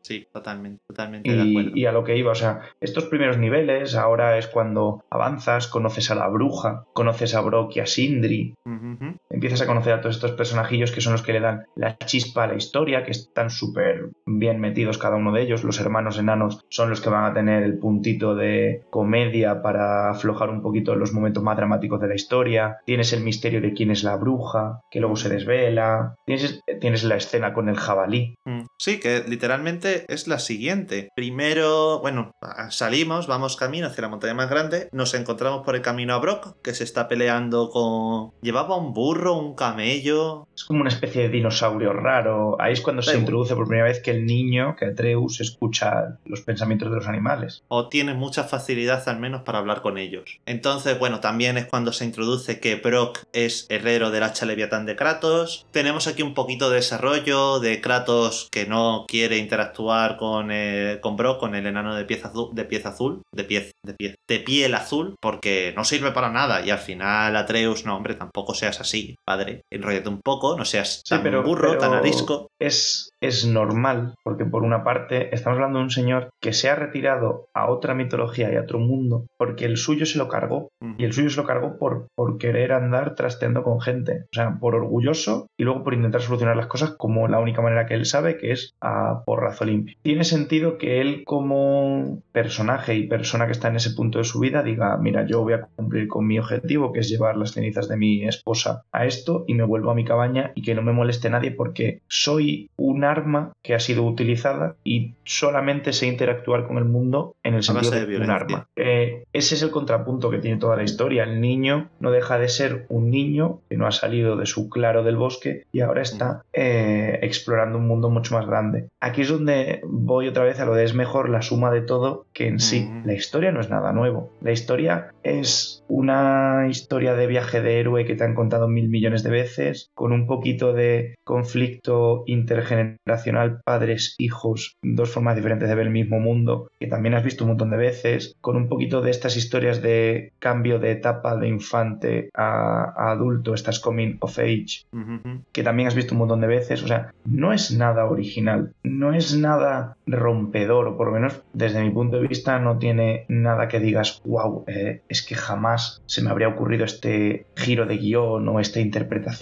Tiene las cosas buenas que ha tenido siempre God of War. God of War es muy bueno cuando coge los mitos de historias que todos conocemos y les da su propio, las retuerce y les da su propio sentido. Y la mitología nórdica se presta mucho a eso, porque estamos hablando de una mitología que está poco conservada, porque sabemos que, que ha sobrevivido poco de lo que originalmente se cantase en aquella cultura, pero además es una mitología que en contraste con la griega tiene un final. Todas las historias pueden ordenarse de una manera en tu propio head canon, en tu propio cronología personal, porque tu cronología y la mía no van a ser las mismas, porque volvemos a lo mismo. No, no es una Biblia, no tenemos un documento al que podamos ir y decir Baldur palma después de que forjen Mjolnir, no podemos decirlo. Eh, pero sí que hay un final, que no había ese final en la cultura que habían cogido anteriormente, en la, en la griega. griega. De hecho, si vienes de los juegos anteriores, hacen una auténtica amalgama de mitos y de relaciones y de movidas en las que al final lo único que mantienen son la estética, los, nombres, y un poco el tono del mito original griego, pero lo meten todo en un puzzle que funciona súper bien. Y eso es lo que hace muy bien Santa Mónica, o por lo menos creo que es lo que hace muy bien su, equipo de, escritores. Coger historias y darles su toque, retorcerlas, unirlas, eh, inventarte eh,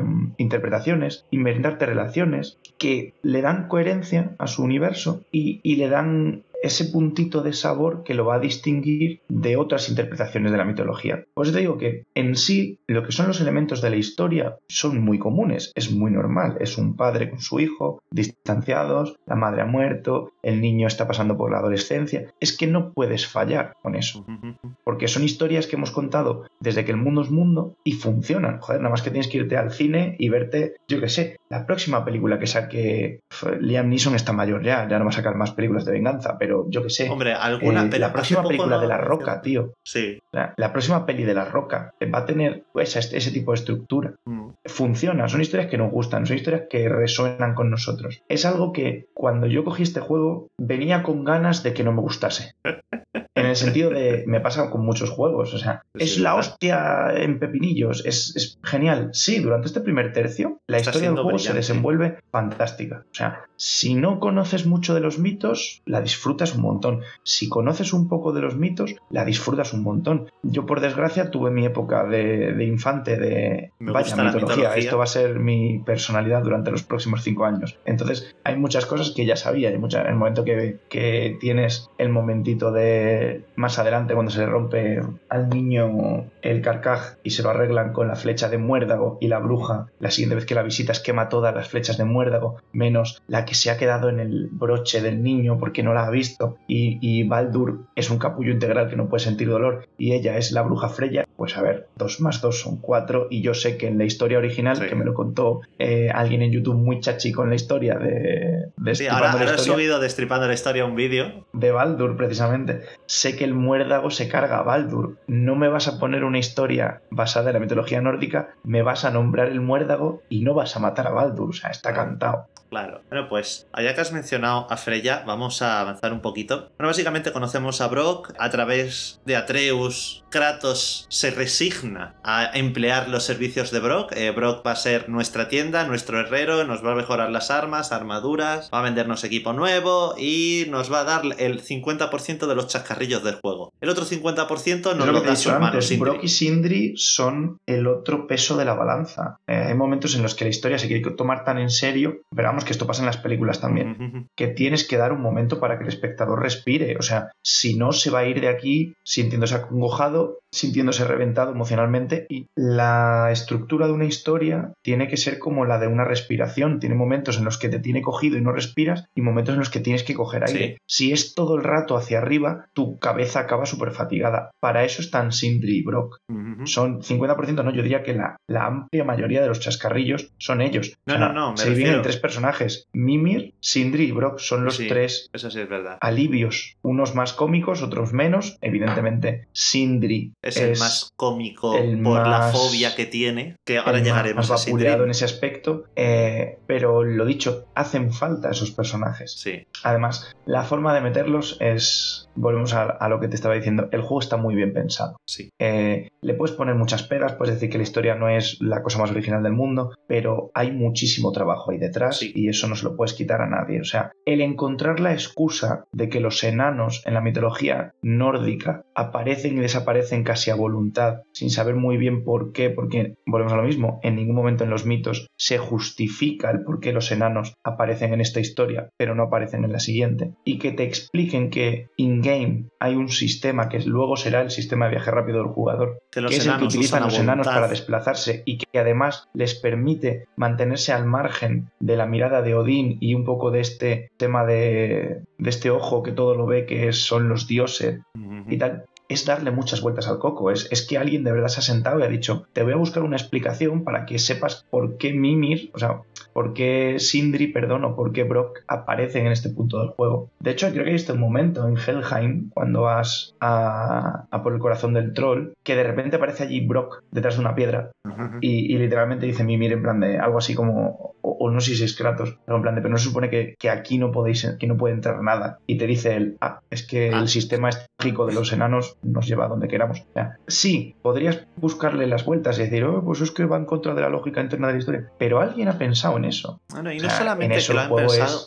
A ver, al fin y al cabo está todo muy justificado de cara con la mitología. Bueno, voy a seguir, simplemente por introducir a Freya oficialmente. Después de conocer a Brock, se encuentran a un jabalí eh, grande, medio dorado, y decide Atreus darle caza. Le suelta dos flechazos y aparece la bruja del bosque, que, spoiler, es la diosa Freya. La diosa Freya tiene un carro tirado por dos jabalíes, pues Atreus acaba de disparar a uno sin querer. Dice, ¿qué hacéis? Cargar el jabalí, yo venía a mi casa y me ayudara a curarlo. Y Freya tiene muchos de los elementos que se le atribuyen a Freya, aquí se nombran. Claramente, eh, más adelante ves que está enfadada con Odín porque Odín la utilizó para obtener poder y luego la tiró, que es un poco los mitos de Odín dentro de la mitología clásica nórdica. Eh, ves que Freya está muy preocupada por los suyos. En este caso, el suyo es Baldur, que eso creo que no se corresponde, al menos en Destripando la historia, aparece que no se corresponde con el mito original, pero sí Freya hay como en el mito original son dos facciones de dioses, una liderada por Odín, otra por Freya, y Freya lucha por los suyos. Eh, dime, te he cortado. Claro, pero eso es lo que me refería con que Santa Mónica coge las historias y las retuerce. En God of War,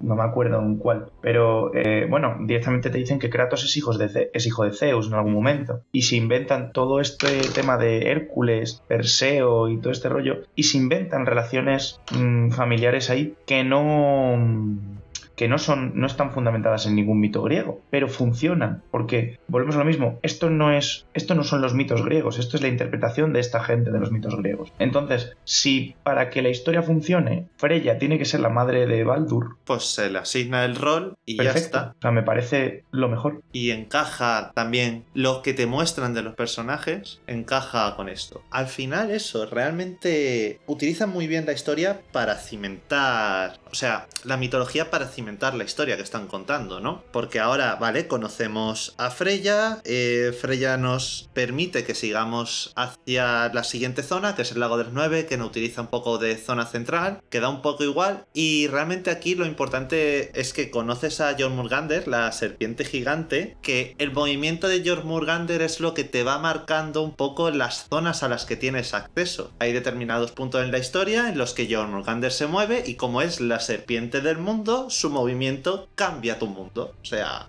refuerza la narrativa. Eh, exacto, o sea, le puedes poner pegas al juego, pero es que son esos detalles los que dices, es que alguien ha perdido el tiempo en pensar una manera de justificar por qué unos niveles son accesibles en un momento del juego y no lo son en otro.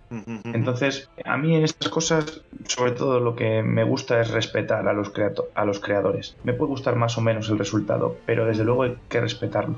Es, son detalles, os lo dicho, esto es lo que hace que el juego sea sobresaliente. Sí. No los no cada parte por separado. Totalmente. Y bueno, ahora la historia nos dice que empezamos a subir por la montaña y el primer personaje que conocemos en el trayecto de la montaña es al hermano de Brock, a Sindri, que hemos ya dicho que es... Tiene la fobia. Eh, tiene esta fobia de que todo le da asco, todo tiene que estar muy limpio. ¿no? Eh, no tengo ni idea de cómo se llama. Y básicamente sí es cierto que el juego lo usa e incluso abusa de esa fobia como recurso de comedia. También aquí es cuando empiezan a introducir los dos hermanos enanos el rollo de las misiones secundarias, de las cuales yo diría que hay un par que son destacables, de cara a cómo hablan de Atreus y Kratos, y las demás son, pues había este rey enano, y digo las más destacables porque hay una básicamente que es un pirata que roba una piedra, luego su hijo mata al padre para robarle la piedra de vuelta. Claro, pero también yo creo que es un poco haciendo eh, las misiones secundarias me da a mí la sensación que son los momentos en los que los desarrolladores se sueltan un poco la melena y se lo pasan bien.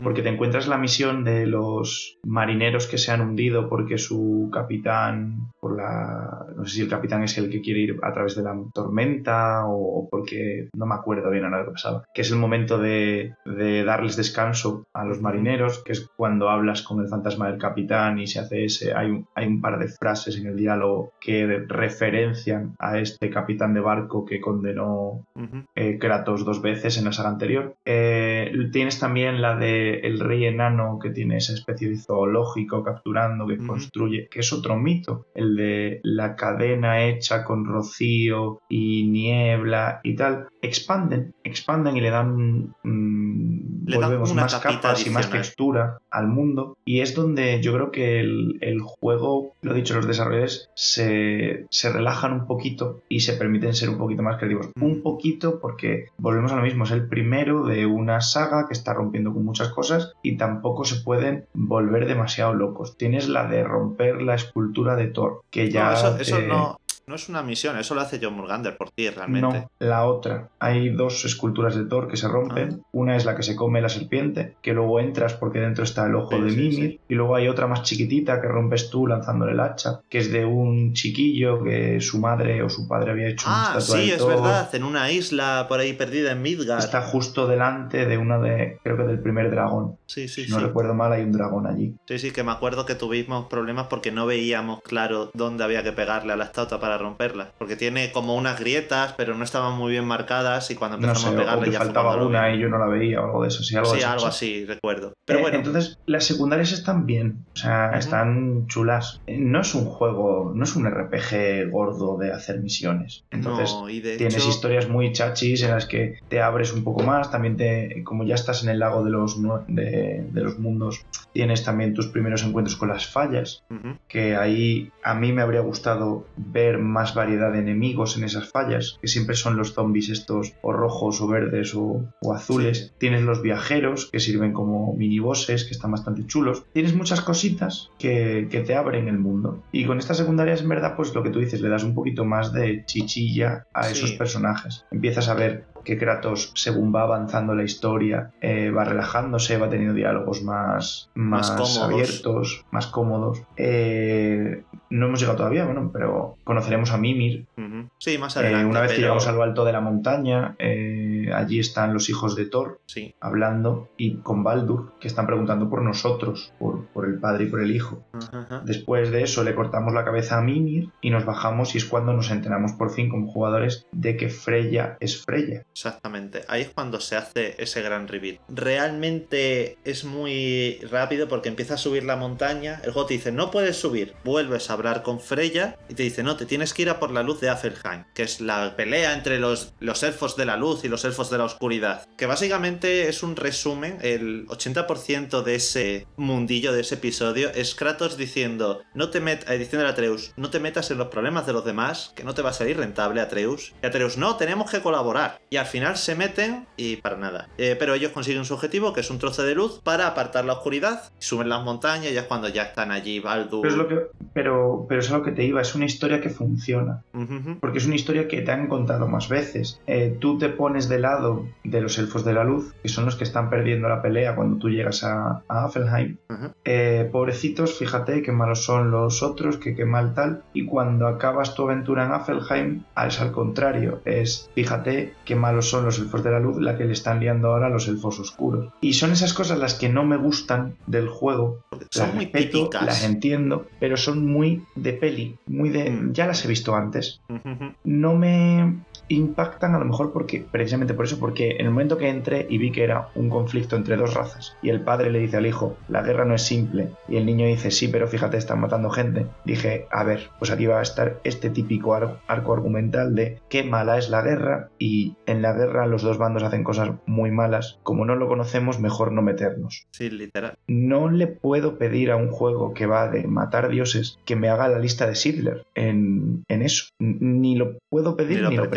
Al menos a este. Pero entrando a este, a este juego, como he entrado yo tan tarde, que he entrado en el 2021, ¿no? O 22. Eh, 2022, hemos jugado este verano. Cuando estamos, eh, yo he entrado a este juego cuatro o cinco años después, habiendo leído y escuchado muchas cosas de él. Y me pasa un poco en general con, con todos estos juegazos con mayúsculas, que creo que le- les hacemos tanto la ola, tenemos el nivel tan bajo a nivel de lo que el medio de los videojuegos puede ofrecer, que en cuanto vemos una cosita que es medio seria, aunque sea la cosa más típica y más usada y trillada del mundo en otros medios, como son los libros, o son las series de televisión, o son las, las Sí. películas, eh, nos parece como, ¡guau! Impresionante. Pero claro, es que estamos acostumbrados a tanta morralla. Eh, entro en esto, me pones otra historia de qué mala es la guerra y te la compro. Pero soy reticente a decir, ¡wow! ¡Qué obra maestra! Sí, es una obra maestra para el estado en el que nos encontramos a día de hoy. Probablemente esto lo miremos dentro de 10 años y digamos, bueno, pues estaba bien. Por esto precisamente estamos haciendo este podcast, ¿no? Es un poco para reivindicar de está muy bien que hagamos esto, pero se puede hacer más y deberíamos pedir más. De esto va realmente un poco este podcast. Sí, vamos a comentar el juego, estamos hablando de la narrativa, pero estamos hablando de historias de video, de- en los videojuegos, historias que nos parecen relevantes o destacables dentro del videojuego, pero sí es verdad que al final no hay muchas. Eh, ya iremos en otros episodios eh, hablando de más juegos. Habrá un de Last of Us parte 2, porque eso obviamente lo pide el, juego a gritos. Pero sí, al final es eso es Afelheim. Lo más de- otro destacable que pasa es que vemos que Atreus eh, tiene un momento en el que se queda solo y empieza a matar gente y luego se enfada por Kratos porque Kratos ha quedado aturdido un par de horitas, cosas así, y dice, en me has dejado momento solo. se dice está. cuánto tiempo se ha quedado solo el niño. ¿eh? Eso sí es verdad. Que es un punto que me gustó mucho de la historia porque de repente te das cuenta de que el crío mm, a lo largo del viaje está aprendiendo a ser una, una máquina de picar carne. Y también creo que es un punto interesante porque Kratos se da cuenta de que su hijo se está convirtiendo en lo que él es. En un guerrero que no sabe que es un dios, o que no sabe que es un semidios en este caso, eh, y es cuando empiezas a verle, o por lo menos cuando el juego empieza a ser más claro en su tema, que el tema es eh, la relación paterno-filial y el no repetir los errores de las generaciones anteriores. Kratos, toda su, o por lo menos la interpretación que saqué yo de la historia, todo su miedo y toda su frialdad hacia su hijo es precisamente para evitar que, sea lo que es él, que es un poder mm, muy superior que ha sido utilizado en muchas ocasiones que ha provocado muchísimo daño. Ahí es cuando vuelves, el niño se ha cargado a docenas de elfos de oscuros y tú has estado metido en la luz persiguiendo a Fey, persiguiendo al espíritu de la madre. A partir de este momento, Kratos como que empieza a tomar en cuenta la amenaza en la que se está convirtiendo Atreus. Se lo empieza a tomar más en serio. También Kratos tiene el problema, que eso se ve, que como padre ausente no sabe cómo tratar a su hijo y como figura que tampoco es que haya tenido, por lo que se ve, una infancia tranquila siendo espartano eh, y ni un referente para tener una reacción emocional sana, pues por lo que sea eso de que matar a tu familia, pues bien, no te deja por dentro, eh, tiene momentos en los que lo máximo que le trata de enseñar a Treus es mata, eh, lucha, pero solo lo necesario, no te excedas, no te involucres en lo que no haga falta. Y Atreus es demuestra que es más que capaz, pero en cambio eso como que para Kratos no es lo que está buscando. No quiere que su hijo sea capaz, quiere que sea mejor que simplemente ser capaz. De hecho, es una frase que le dice mm, literalmente. Varias veces, eh, ¿no? No tienes que ser yo, tienes que ser mejor. Lo que pasa que es cierto que el niño no lo interpreta como Kratos quiere que lo interprete porque si no, no hay conflicto. Pero evidentemente Kratos tiene problemas para comunicarse con su hijo y durante todo el tiempo considera que es mejor, o durante gran parte de la historia considera que es mejor mejor ocultarle sus raíces divinas antes que el criarlo diciéndole que es un semidios. Después de eso, pues es cuando ya por fin subimos a la montaña, eh, lo que comentábamos antes, conocemos a Mimir, eh, resucitamos la, cabeza. de Mimir, reportamos la cabeza, todo este rollo que es, avanza mucho la historia, es muy guay, pero ahí te encuentras con un nuevo puente roto y es que Mimir es el que te dice que te has equivocado, que esta montaña no es a la que se refiere Fey, sino que te toca viajar hacia Jotunheim. Jotunheim. Que Jotunheim es el reino de los gigantes que, tal y como te cuentan en el mundo, pues él lleva cerrado desde que casi desde que exterminaron a todos los gigantes, porque Thor es un salvaje y con su martillo Mjolnir se ha cargado a toda una raza y esta raza pues huyó y cerró la puerta detrás de sí y tiró la llave. Por lo que sea, que yo es que esto es una cosa que no terminé de, entender. O sea, Fey ha ocultado que es una gigante a Kratos. Se supone que sí, o al entiendo menos... Que, entiendo que Kratos no sabe o por lo menos no considera que el deseo de Fey sea viajar a Jotunheim en cenizas. Eh, por lo menos lo que parece es que Kratos desconoce por lo menos la importancia de que Fey sea gigante. Eso como mínimo, porque el juego te lo explica más adelante de no, estaban buscando... El juego, el juego hasta el final no te dice que, ella es, la... la... guerrera, la mística guerrera de los gigantes que partió en busca de no sé qué. Porque luego entra, al final entra en este rollo de había una profecía y, Fey podía ver el futuro. Y entonces, que a mí ese tema de las profecías. No deja tampoco claro si es Fey la que ve el futuro o si son los gigantes como raza, porque como son tan inteligentes y conocen tanto, lo mismo conocen tanto porque pueden ver el futuro. No entra en detalles. Me parece, simplemente me chocó en el momento que estoy jugando que Kratos, que es su marido, no sepa que el deseo de ella es, oye, tírame en esta montaña, no me tires en esta otra. Me pareció raro, pero volvemos a lo mismo. Pueden ser dos cosas, que fuera material que se quedó en el tintero, porque es que físicamente no tenían más tiempo para trabajar en ello, o que se explique en otro medio, que yo por ejemplo no me he leído la, adaptación en novela. Sé que hay una adaptación en novela que salió al mismo tiempo del juego, a lo mejor se explica ahí, o simplemente pues eso que le estamos pidiendo peras al olmo, que, que está bastante bien escrito el juego, que estamos hablando de un juego en el que machacabas botones. O sea, tampoco le pidamos un George R.R. R. Martin, porque ni es el medio ni es la intención, creo, de los autores. De todos modos, aquí lo dicho, te enteras de que tienes que irte a Jotunheim. Sí. Os vais a ver, ahora resulta que la runa para abrir ese puente está perdida y, os toca ir a buscar la runa. La runa es yendo, si no recuerdo mal, a donde el gigante muerto. Sí, antes de eso te dice también Mimir cuando le revives. Es una escena, tiene Mimir y Freya. Eh, Freya revive a Mimir y luego le escupe en la cara. Porque, a ver, le hizo el matrimonio de conveniencia a Odín con Freya. Y te dice también que para escribir escribir la runa de los gigantes necesitas Ah, un cincel de gigante. Eso era, eso era. Que básicamente es, pues lo mismo puede ser un cincel que una pluma mágica que un cacho de rama. El- lo importante es, que te manda roto. a investigar las ruinas de una ciudad de gigantes en Jotunheim para que veas también el destrozo que dejó Thor. Aquí simplemente es para ver cómo, desde el punto de vista narrativo, el propósito es un poco ver eh, qué pasa cuando dejas a una fuerza destructora sin control, como es Thor. Básicamente es un cadáver de gigante aplastando una ciudad, que era una gran ciudad según te cuentan dentro Sí, del pero juego. la ciudad, no era, la ciudad no era de gigantes, la ciudad era de gente que estaba allí. Sí, pero O sea, entiendo que, que, sí, que el tío se carga, se carga al gigante, el gigante cae encima y se carga a todo el mundo. Y de hecho, es el pri- a mí me moló mucho ese momento porque me recordó un montón a- al principio de God of War 3, cuando Kratos va subido encima de Gaia y está trepando al Olimpo, o a la pelea de Cronos, que también entiendo que es el primer título, entiendo que es un cambio muy bestia, pero God of War era muy espectacular. God of Sí. War era magnífico, eran, pues eso, había niveles en los que ibas luchando encima de un coloso o matabas bestias que eran descomunales y Kratos era muy chiquitito. Ese sentido de, de, de de- enfrentarte de a, a algo descomunal no se ha recuperado de momento. Se ha, ha enseñado la patita, el cómo lo van a hacer en esta nueva saga. Y este es el primer momento en el que tú de repente te, te enfrentas a, a la escala que pueden alcanzar estas historias mitológicas. Tienes ese enorme ojo, un punto súper curioso que es que ves cómo se ha congelado la carne del gigante, cómo el ojo está congelado el, el cristalino. O sea, ves que es carne muerta congelada en, en ese punto Sí. y que tú vas explorando las ruinas alrededor del cadáver del gigante. Y que están de hecho destrozadas precisamente por el tamaño del gigante. También es ahí donde te vas a encontrar con los hijos de. Bueno, e- e- esa parte del juego te Sí, es la enfrentas primera con, confrontación. con los hijos de Thor, que los has conocido en la cima de, de la montaña donde le cortas la cabeza a Mimir.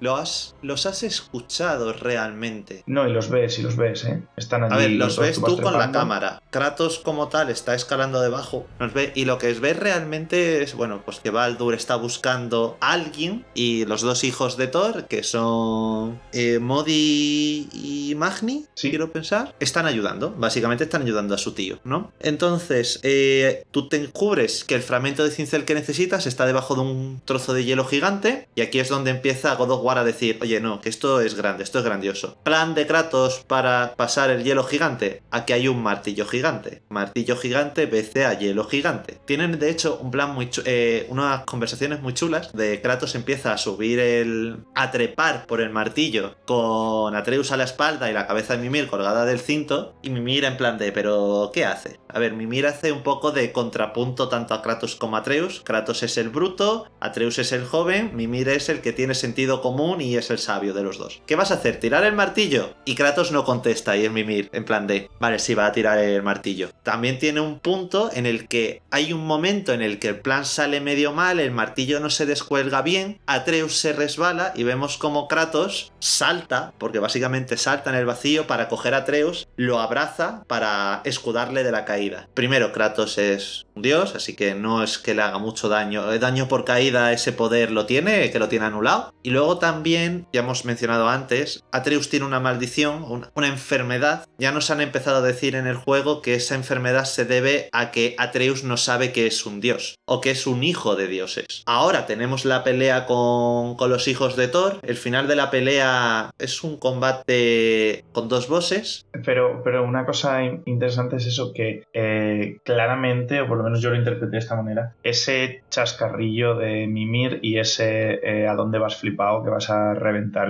el- el hielo con, con una Con un o sea, martillo, con un martillo gigante. gigante, o sea, con, con esto. O sea, ¿a dónde vas flipado? Ese momento para mí es un homenaje o un toque de atención o un recuerdo de lo que ha sido hasta ahora. O sea, Mm, eh, las pruebas para conseguir la caja de Pandora en el segundo eran una auténtica ida de olla. La muerte que le dan al titán este que tenía el clavo en la barbilla que sujeta a Atlas, creo que era, sí. es una auténtica ida de olla. O sea, faltaban esas idas de olla. Es como si el juego quisiera decirte, sí, sí, sí me acuerdo de que God of War era esto. Kratos sigue siendo Kratos. Lo que pasa es que ahora no estamos en esa parte ya del juego. Ya estamos en otro punto de la historia. Y sí, a lo que ibas, luego tenemos la pelea con, con Modi y con, con, con Magni, Magni, que bueno, está bien. Está bien, lo que pasa es que tiene una parte que, que es lo de cuando estás a oscuras que tienes que tapar porque vienen. Tienes un. Yo no lo entiendo. Hay muchas cosas así en el juego que cortan el ritmo por completo. O sea, son. Que meter un quick event. No, pero ni siquiera es un quick time event. O sea, es como el- la decisión de que haya combos que se hacen dejando de atacar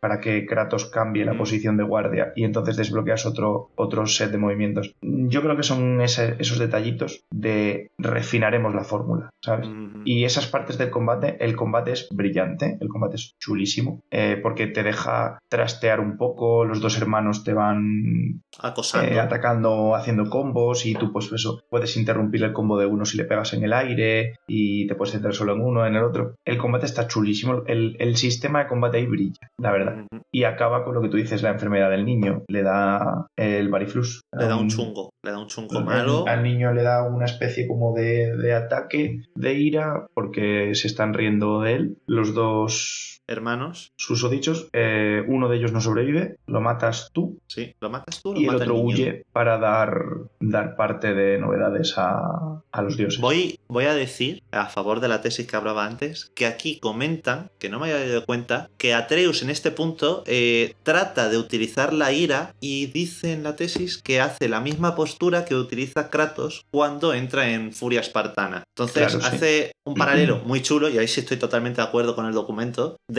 vale, hemos visto, eh, Atreus ha visto a su padre resolver los problemas a hostias enfadándose y utilizando su ira. Entonces Atreus trata de hacer lo mismo y como no sabe que es Dios, eh, como que se rechaza la idea o algo así, entonces cuando le da el chungo, le da el variflus. Sí, sí, además es que es muy claro, o sea, el niño se coloca con, gritando al aire con los dos puños apretados y, y en una posición así como con las rodillas semiflexionadas, que es exactamente el mismo gesto que hace Kratos. O sea, el juego no es sutil con esas cosas, a nada que mires un poquito lo es. Eh, eh, de hecho, el, el tema de, de que eso sea lo que desencadena su ataque de tos y su enfermedad es todavía, por lo dicho, es muy poco sutil precisamente la herencia de su padre es lo que le hace daño. Y precisamente esa es la idea que tiene Kratos de lo que es la divinidad, que porque es su hijo, el niño va a ser infeliz o va a sufrir. O sea, el paralelismo es muy evidente.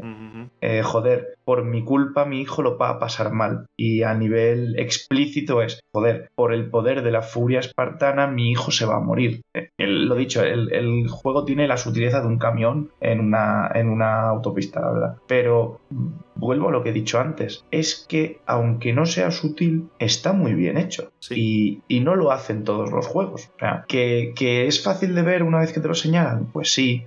Que a lo mejor no es la cosa más profunda del mundo, pues también. Pero es que no lo, no lo hace mucha gente. Entonces- Ahí está el punto. Mérito donde hay méritos. Si no lo ha hecho nadie antes, o, o lo han hecho poquitas veces, Exactamente. Y, y tú lo haces también, porque será simple, pero está muy bien hecho en conjunto. Claro, o sea, estoy, eh, estoy seguro de que esto lo hago en una peli y dicen, joder, pues si esto ya se ha hecho antes y mejor, pero en el mundo de los videojuegos no se ha hecho tanto. Claro. Entonces, a nada que tocas bien la tecla, pues destacas. Volvemos, volvemos a, esa, a, esa idea, ¿no? Pero bueno, entonces vamos a avanzar un poquito, porque ahora viene. Ahora es cuando la historia se vuelve un poquito más lenta, porque, ¿vale? El niño se pone malo. Técnicamente no se pone mal nada más el combate, sino que aquí se pone muy mal. Avanzas un poquito, eh, te vuelves a encontrar al hermano de los dos que sigue vivo. Atreus se enfada, se tira a matarlo, es cuando le da el chungo. Kratos tiene una frase de no merece la pena luchar contra un enemigo que no puede oponer oposición, tal. Y básicamente lo, lo matan y Atreus ya termina de darle chungazo, se pone malísimo y Kratos se lo lleva corriendo a Freya. No, no, no, el niño, el, eh, No, el niño se pone carga malo en el des- templo de Tyr. pero se carga al hermano después. O sea, el niño se pone malo en el, en el cuando Modi se escapa, el niño es el que está hecho polvo, ¿no? O sea, a Modi se lo cargan luego porque luego lo, lo empuja como por un barranco, ¿no? Claro, a ver. Que le yo pincha así en el cuello y, y le da una patada. Ahora mata Ma- eh, con el cincel mata a Magni y luego en el templo Ujú, de se encuentran a Modi, dos, que le metes el a Modi que el- está fatal,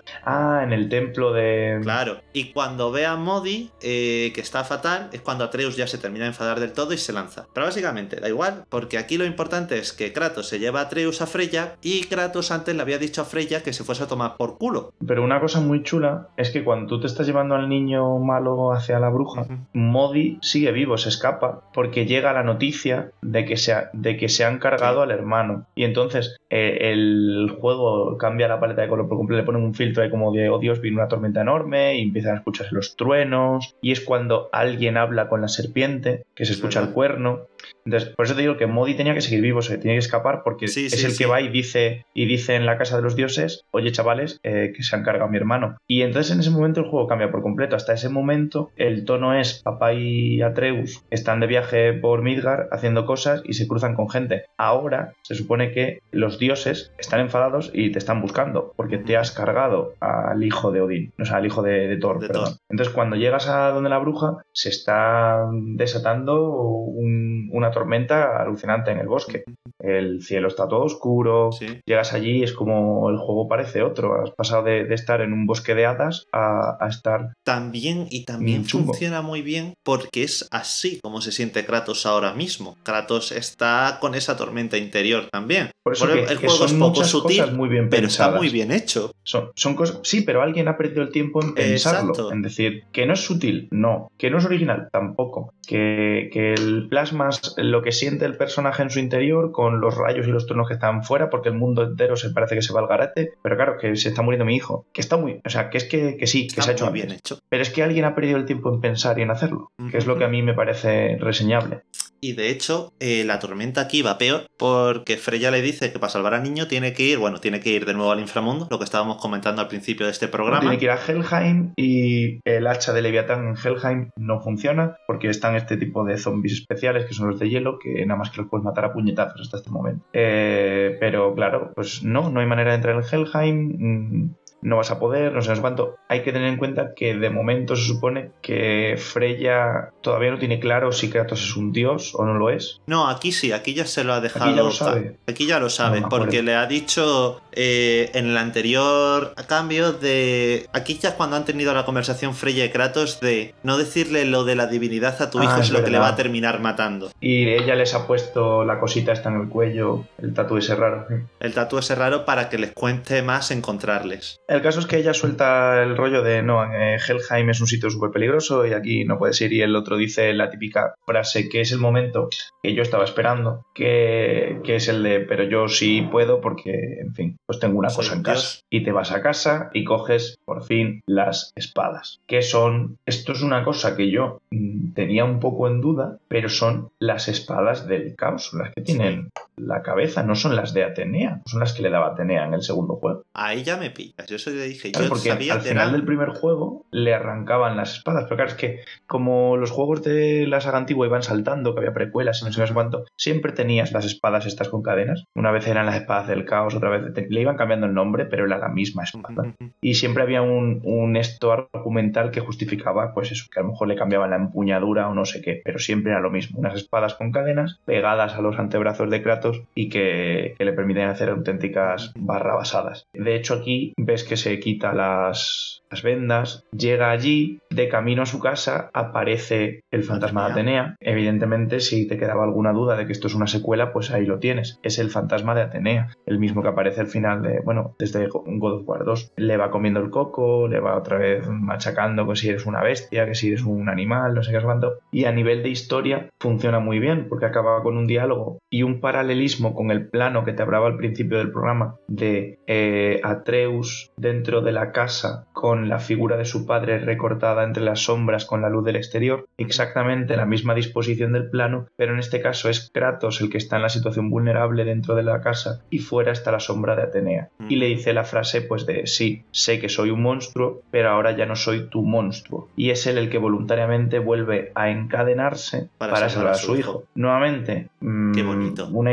sí, más trillado que, Sí. que nada en el mundo. Eh, viejo guerrero que se retiró porque está cansado de la violencia, tiene que recuperar su X cosa, que es lo que le hace poderoso, llámalo mm, revólver super grande, llámalo espadas del caos, llámalo X, para volver una vez más a luchar. Que sí, que lo hemos visto mil veces, pero nos encanta, cosas como son. Sí. Además, eh, el juego es, pues eso, muy poquito sutil. Antes de entrar en la casa, te pone un montón de zombies de estos de hielo que no puedes apalizar con el hacha para que pelees con ellos a puñetazos y veas pues que te cuesta gestionarlos porque son muchos. Porque eso es otra cosa, está muy bien pensado el rollo de que hasta este momento los combates no son multitudinarios porque tú como jugador no tienes herramientas para gestionar multitudes. O sea, tienes un hacha que funciona muy bien en combates de uno para uno o dos para dos. A partir de los tres, el sistema no es muy ágil. Y después, cuando te dan las espadas, del caos, que son mucho más, tienen mucho más recorrido, tienen mucha más área de efecto, te vuelven a poner un montón de zombies. Esta vez, si les puedes dar pal pelo porque tienes la herramienta y además gestionas mucho mejor las multitudes porque nuevamente es la herramienta diseñada para eso. Funciona. No entiendo que la gente no se pensase que esto era una secuela. Y me gusta mucho que se espere casi hasta la mitad del juego para darte las herramientas que has tenido siempre. Sé que me voy a quedar con las ganas de ver más cosas, porque argumentalmente no tiene mucho sentido, pero por ejemplo los cestus que le quitas a Hércules sería muy guay verlos, o algo similar, porque ya tienes además un no combate... usaba solo... Sí, o sea, sí, pero no, no tiene... Pero tienes un combate a puñetazos. Sí, tienes un combate a puñetazos, pero no tienes el mismo feeling que llevar dos mazacotes de bronce en las manos, o sea, por pedir que no quede, es lo que, es lo que me refiero. Lo que pasa es que ahora empieza una parte del juego que a mí, la verdad, me dio pereza. El niño se vuelve imbécil. Porque tú sí te vas al sitio este. De hecho, hay una teoría muy chula que habla de que Freya en realidad no necesitaba el corazón de, del guardián de Helheim, sino que eh, en realidad ese corazón forma parte de los ingredientes que tiene que tener ella para quitarse la maldición que le puso Odín, que le impide salir de Midgard, y que utiliza a Kratos para conseguir el ingrediente porque ella no puede ir a conseguirlo. Muy, muy en línea con la historia de Kratos en juegos anteriores también. Claro, porque Kratos al final el mensaje que lleva es no te fíes de los dioses porque a mí me la liaron. Pues sería muy interesante que nuevamente la diosa que parece que les está ayudando, en verdad, pues no necesitaba eso, te podía haber curado a tu hijo en este mismo momento, pero te está utilizando nuevamente, tal y como hizo Atenea contigo hace, hace un montón de años. Te cargas a otro troll, porque esto no lo estamos hablando porque de jugabilidad hablamos menos, pero los trolls están por todas partes, es el bicho que más veces matas. Junto con por lo menos quedas en, los colosos estos. Escucha, si los cuentas, seguro que no son. Los, o sea, seguro que no hay tantos combates de trolls, pero se, se te hace que matas muchos trolls. Y, y, otro punto del chiquillo este que comentaba en YouTube, que era eso: eh, no es que a lo mejor el combate contra el troll esté mal, sino que tú te esperas otra cosa.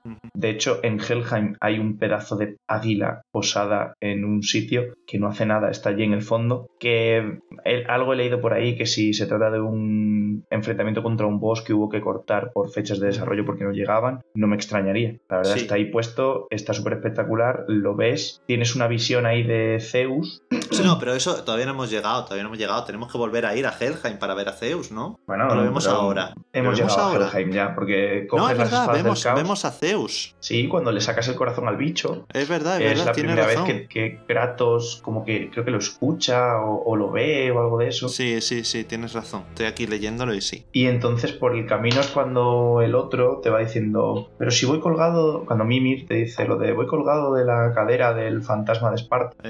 Y ahí ya, pues eso, Freya cura al niño, el niño vuelve, así en plan, igual que estaba que se moría, pues ya no se muere, se toma la sopita ahí bien. Y, y Kratos, viendo que no le va a pasar esto más, que ya casi pierde a su hijo, le dice, oye chaval, mira, eres medio dios. Y aquí, otra vez, quiero creer que es porque les faltó tiempo o que a lo mejor se explica en otro medio que yo no he consumido, pero aquí el niño pasa de ser un chavalito bien escrito, que te lo crees, que tiene esa edad, que está descubriendo un mundo maravilloso a su alrededor, a pesar de que tiene una relación rara con su padre, a empezar a tratar a todo el mundo súper mal, que sí que se justifica porque su padre le acaba de decir, mira chaval, yo soy un dios y por lo tanto tú eres hijo de un dios, y él es verdad que ha visto a su padre ser una persona muy distante, es una persona que le ha dicho que eh, las vidas de los que están por debajo no les importan, que los dioses tratan a los, a los mortales como hormigas, que que porque es verdad que a lo largo de todo esto tienen diálogos en los que dice los asuntos de los dioses están por encima de todo, los dioses no tienen por qué preocuparse de lo que tú sientas o de lo que tú pienses,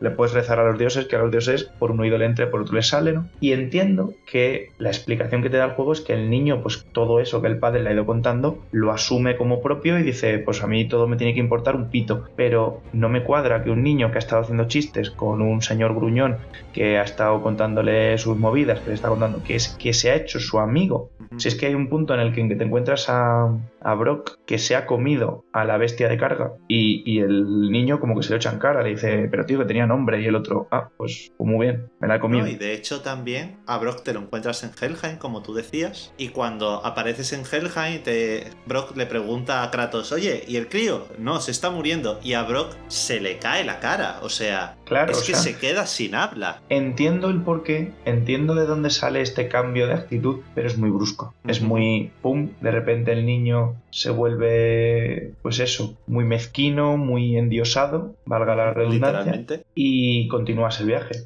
De hecho, mecánicamente también tú notaste, que esto que también entiendo que está programado así, que el crío empieza a desobedecer tus Sí, comandos de hecho y lo empieza busqué a actuar después por y en su... efecto. El crío, el crío está programado para que a partir de ese momento, si le ordenas que dispare, pues no dispare y se tira a pegarse con el otro y tal. Que es un punto muy chulo, que está muy bien metido, vuelta a lo mismo. Alguien ha perdido el tiempo en pensar en eso, chapó, o sea, es una pasada. Pero claro, volvéis al templo, continuáis con el viaje, y aquí es cuando al niño, ahora ya sí, creo que es cuando se carga a Modi. Sí, sí, estoy leyendo Que que, cuando sí. se le va he la olla. mezclado como es ves a Modi en el templo y luego ves a Modi de nuevo en el templo había unido los dos. Claro, digo, no me cuadra porque yo tenía el recuerdo de que Modi es el que se va y le dice a, a Odín y a Thor, Sí, oye, sí, que han matado a mi hermano. Y de hecho, Modi, cuando te lo encuentras luego, está reventado, le han dado una paliza. Entonces aparece con toda la cara moratada y tal, que dices, ahí- hostia, este, este pobre, es este pobre ha llegado a casa y no solo ha llegado a casa que le hemos pegado nosotros, sino que encima le han pegado allí. Claro. Y aquí es cuando el niño llega, se tira encima le- y lo mata. Sí, O sea, lo apuñala y Kratos se queda como en plan de, oye, chaval, que-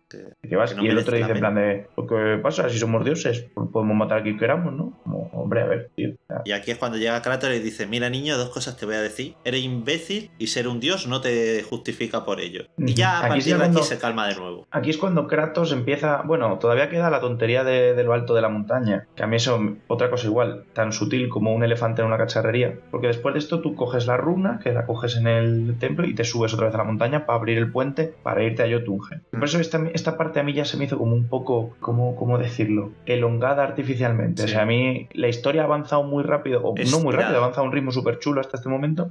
Pero aquí como que es- me da la sensación como que se estiraba el juego, que no quería terminarse. Eh, tú consigues la runa y te subes a la, a la montaña. Y la escribe el niño con sangre todo enfadado encima. En plan, pum, pum, pum, aquí está escrito, venga, vámonos. Y de repente llega Baldur, te da pal pelo. Aparece con un dragón. Sí, bueno, que, que el dragón vuelo. No voy a ponerme a buscarle tres pies al gato porque alguna explicación habrá, pero el dragón lo tiene que dejar aparcado en algún sitio. O sea, se ve que el dragón llega, no hace ruido, lo Le deja pone ahí al lado de la warnings, Lo montaña. aparca abajo, le pone los Sí, warnings. sí. Porque está... Le deja ahí volando Claro. porque él llega, te da una paliza, te empala, o sea, atraviesa a Kratos, se, se pegan. Y hay un momento súper absurdo en el que Atreus le pega a Kratos. Y entonces Kratos se queda como, oh no, es exactamente igual que cuando yo me pegué con mi padre Zeus y lo maté. Es como, a ver, lo dicho, es, es muy poco sutil en el sentido de que Kratos lo que está todo rayado es en plan de, este se va a volver un parricida igual que yo porque, porque tal. Y parece como que todos los actos, a pesar de que Kratos intenta hacerlo para evitarlo, lo está provocando, ¿no? Que volvemos a lo mismo, es una historia que hemos visto mil millones de veces Sí. pero es como tan...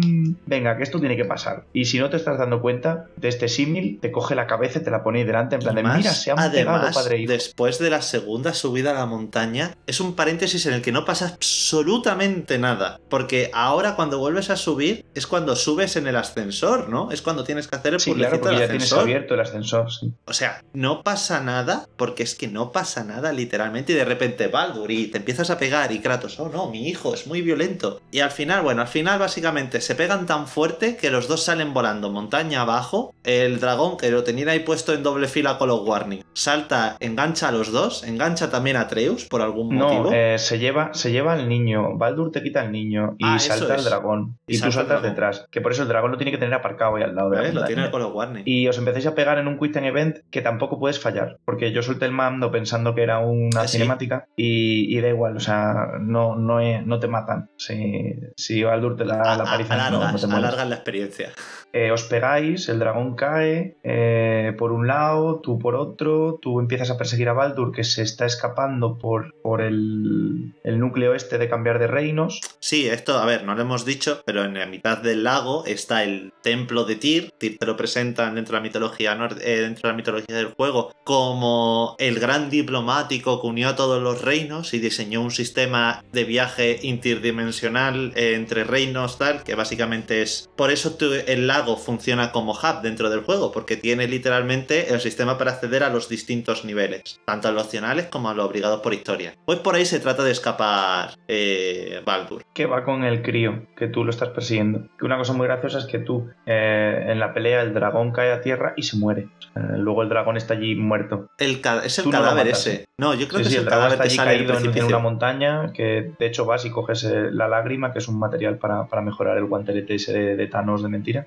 Y el dragón, a mí me hace mucha gracia porque es, joder, es un puto dragón, has matado ya varios, porque hay varios bosses que son opcionales, que son varios dragones y hay uno que es obligatorio. Y, y ese dragón se muere allí, porque sí, se ve que, que se estrelló y se mató del porrazo. eh, Y tú llegas y pillas a este pavo, al Baldur, escapándose con el niño. Y entonces en la pelea, como se está cargando el puente para viajar y toda la pesca, en mitad de la pelea salís disparados y acabáis otra vez en Helheim. El niño ya se le pasan las tonterías, porque le dices, la que has liado, pollito. Y entonces tienes una cinemática en la que en Helheim, por alguna extraña razón, entre las nieblas del reino, pues la gente como que ve sus fantasmas. ujú, ujú. Y en una, mientras tú estás escalando, pues ves a Baldur que está allí eh, debatiéndose entre si tendría que haber matado a su madre o no tendría que haber matado a su Sí. madre. Y Aquí por si acaso no te has dado cuenta, pues te enteras de que Freya es la madre de Baldur Exacto. y que es la que le ha puesto el hechizo de que Baldur pues, sea inmune y no pueda sentir nada. Que aquí Claro. la interpretación que le dan al- a la historia es que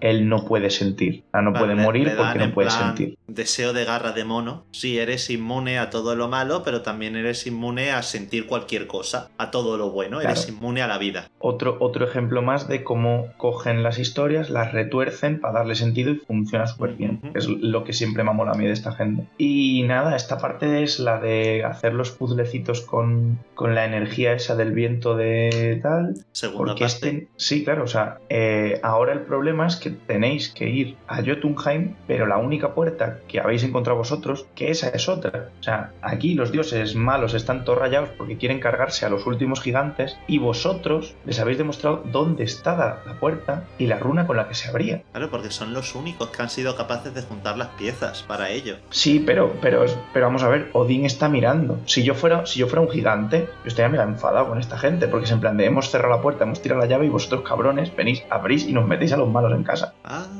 Por suerte en la pelea se rompió la puerta, entonces como que no la pueden usar. Y ahora te viene otro puente roto, que yo creo que es por eso que tuve yo la sensación de que la historia aquí como que se arrastra, que no quiere avanzar, que es lo de cómo vamos ahora a Jotunheim si se ha roto Pero- la puerta. Antes que eso, hay otro puente roto, literalmente, que es el puente de Helheim, que lo rompes cuando entras con Baldur, eh, atravesándolo, y es la parte del barco volador, eso también. Y en el barco Pues volador tienes las visiones de Zeus, de Kratos matando a Zeus, y tienes... No te tapes la cara Sí. que te estoy viendo, si es Y maravilloso. el, niño, y el niño diciendo, no papá, no he visto nada. Sí, es, es muy... Sutil. Pues te digo que es que es... ey, es que es, es el... A partir de que coges las espadas del caos, para mí la historia como que se desenvuelve del todo. Eh, las cosas que te ha estado prometiendo durante la primera parte del juego ya te las está entregando.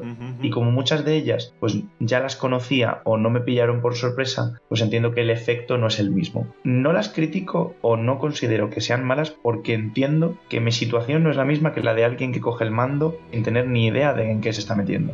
Y que probablemente si tú lo coges teniendo muy poquita idea y sin saber nada, el efecto sea mucho mejor.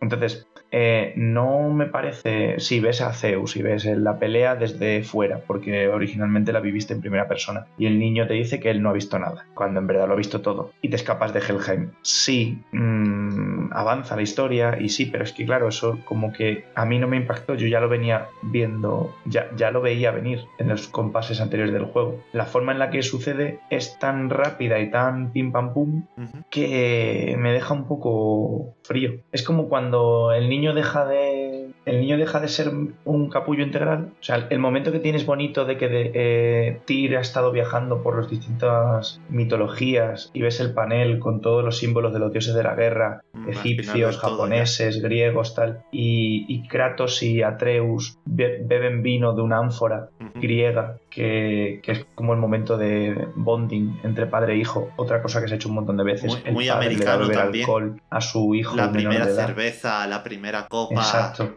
un momento precioso, está ahí y pasa, simplemente. O sea, no- sí, se llevan mejor y sí, pues ahora funcionan mejor como padre e hijo, pero el cambio de actitud ha sido tan súbito, de bueno a malo y otra vez a bueno, que como que para mí pierde un poco de significado. A lo mejor es que para que esto a mí me impulsase más tendría que haber visto crecer la historia de una forma más lenta, pero No, el juego tampoco también- quiere alargarse más, porque tampoco tiene contenido para alargarse más. sirve un poquito para hacer también la- el cambio de actitud de Kratos. Porque también a partir de este momento, no solamente es de que Kratos le dice a su hijo, eh, oye, mira, eres un dios. También a partir de aquí, todas las secundarias a las que tienes acceso ahora y todos los diálogos que empieza a hacer, Kratos es un Kratos más suave, más abierto a seguir las conversaciones entre Mimir y, y Atreus. De hecho, una, a ver, tú vas, te mueves, como es un lago, te mueves en barco. Y mientras vas eh, nadando, o sea, mientras vas remando Kratos, eh, Atreus le va pidiendo historias a, a tanto a Mimir como a Kratos. Y Kratos al principio es, mira, paso de contarte la historia, eh, no estamos aquí para contar cuentos. Y es Mimir el que va contando historias de la mitología nórdica. Sin embargo, a partir de aquí, como que Kratos se empieza a abrir y Kratos se empieza a contar historias de su pasado. Vemos que sí, el cambio es de. Han pulsado el botón de Kratos ahora es, se abre y ya está. Y ese es todo el cambio. Pero hay un cambio apreciativo. También un poco influenciado por un evento drástico, que es que casi se te muere el niño. Porque no le has hecho caso a este tema por miedo a. Sí, además ese tema de contar las historias lo usan mucho porque se, se exprime mucho la, la broma de que Kratos no sabe contar cuentos. Mm, De hecho, cuenta un cuento al principio y la solución es... No sé si es que tenían que matar, o sea, es algo de la guerra o algo así y la solución es en plan de... Y van y lo hacen y se quedan así en plan de... Pues vale, vaya, vaya cuento, ¿no?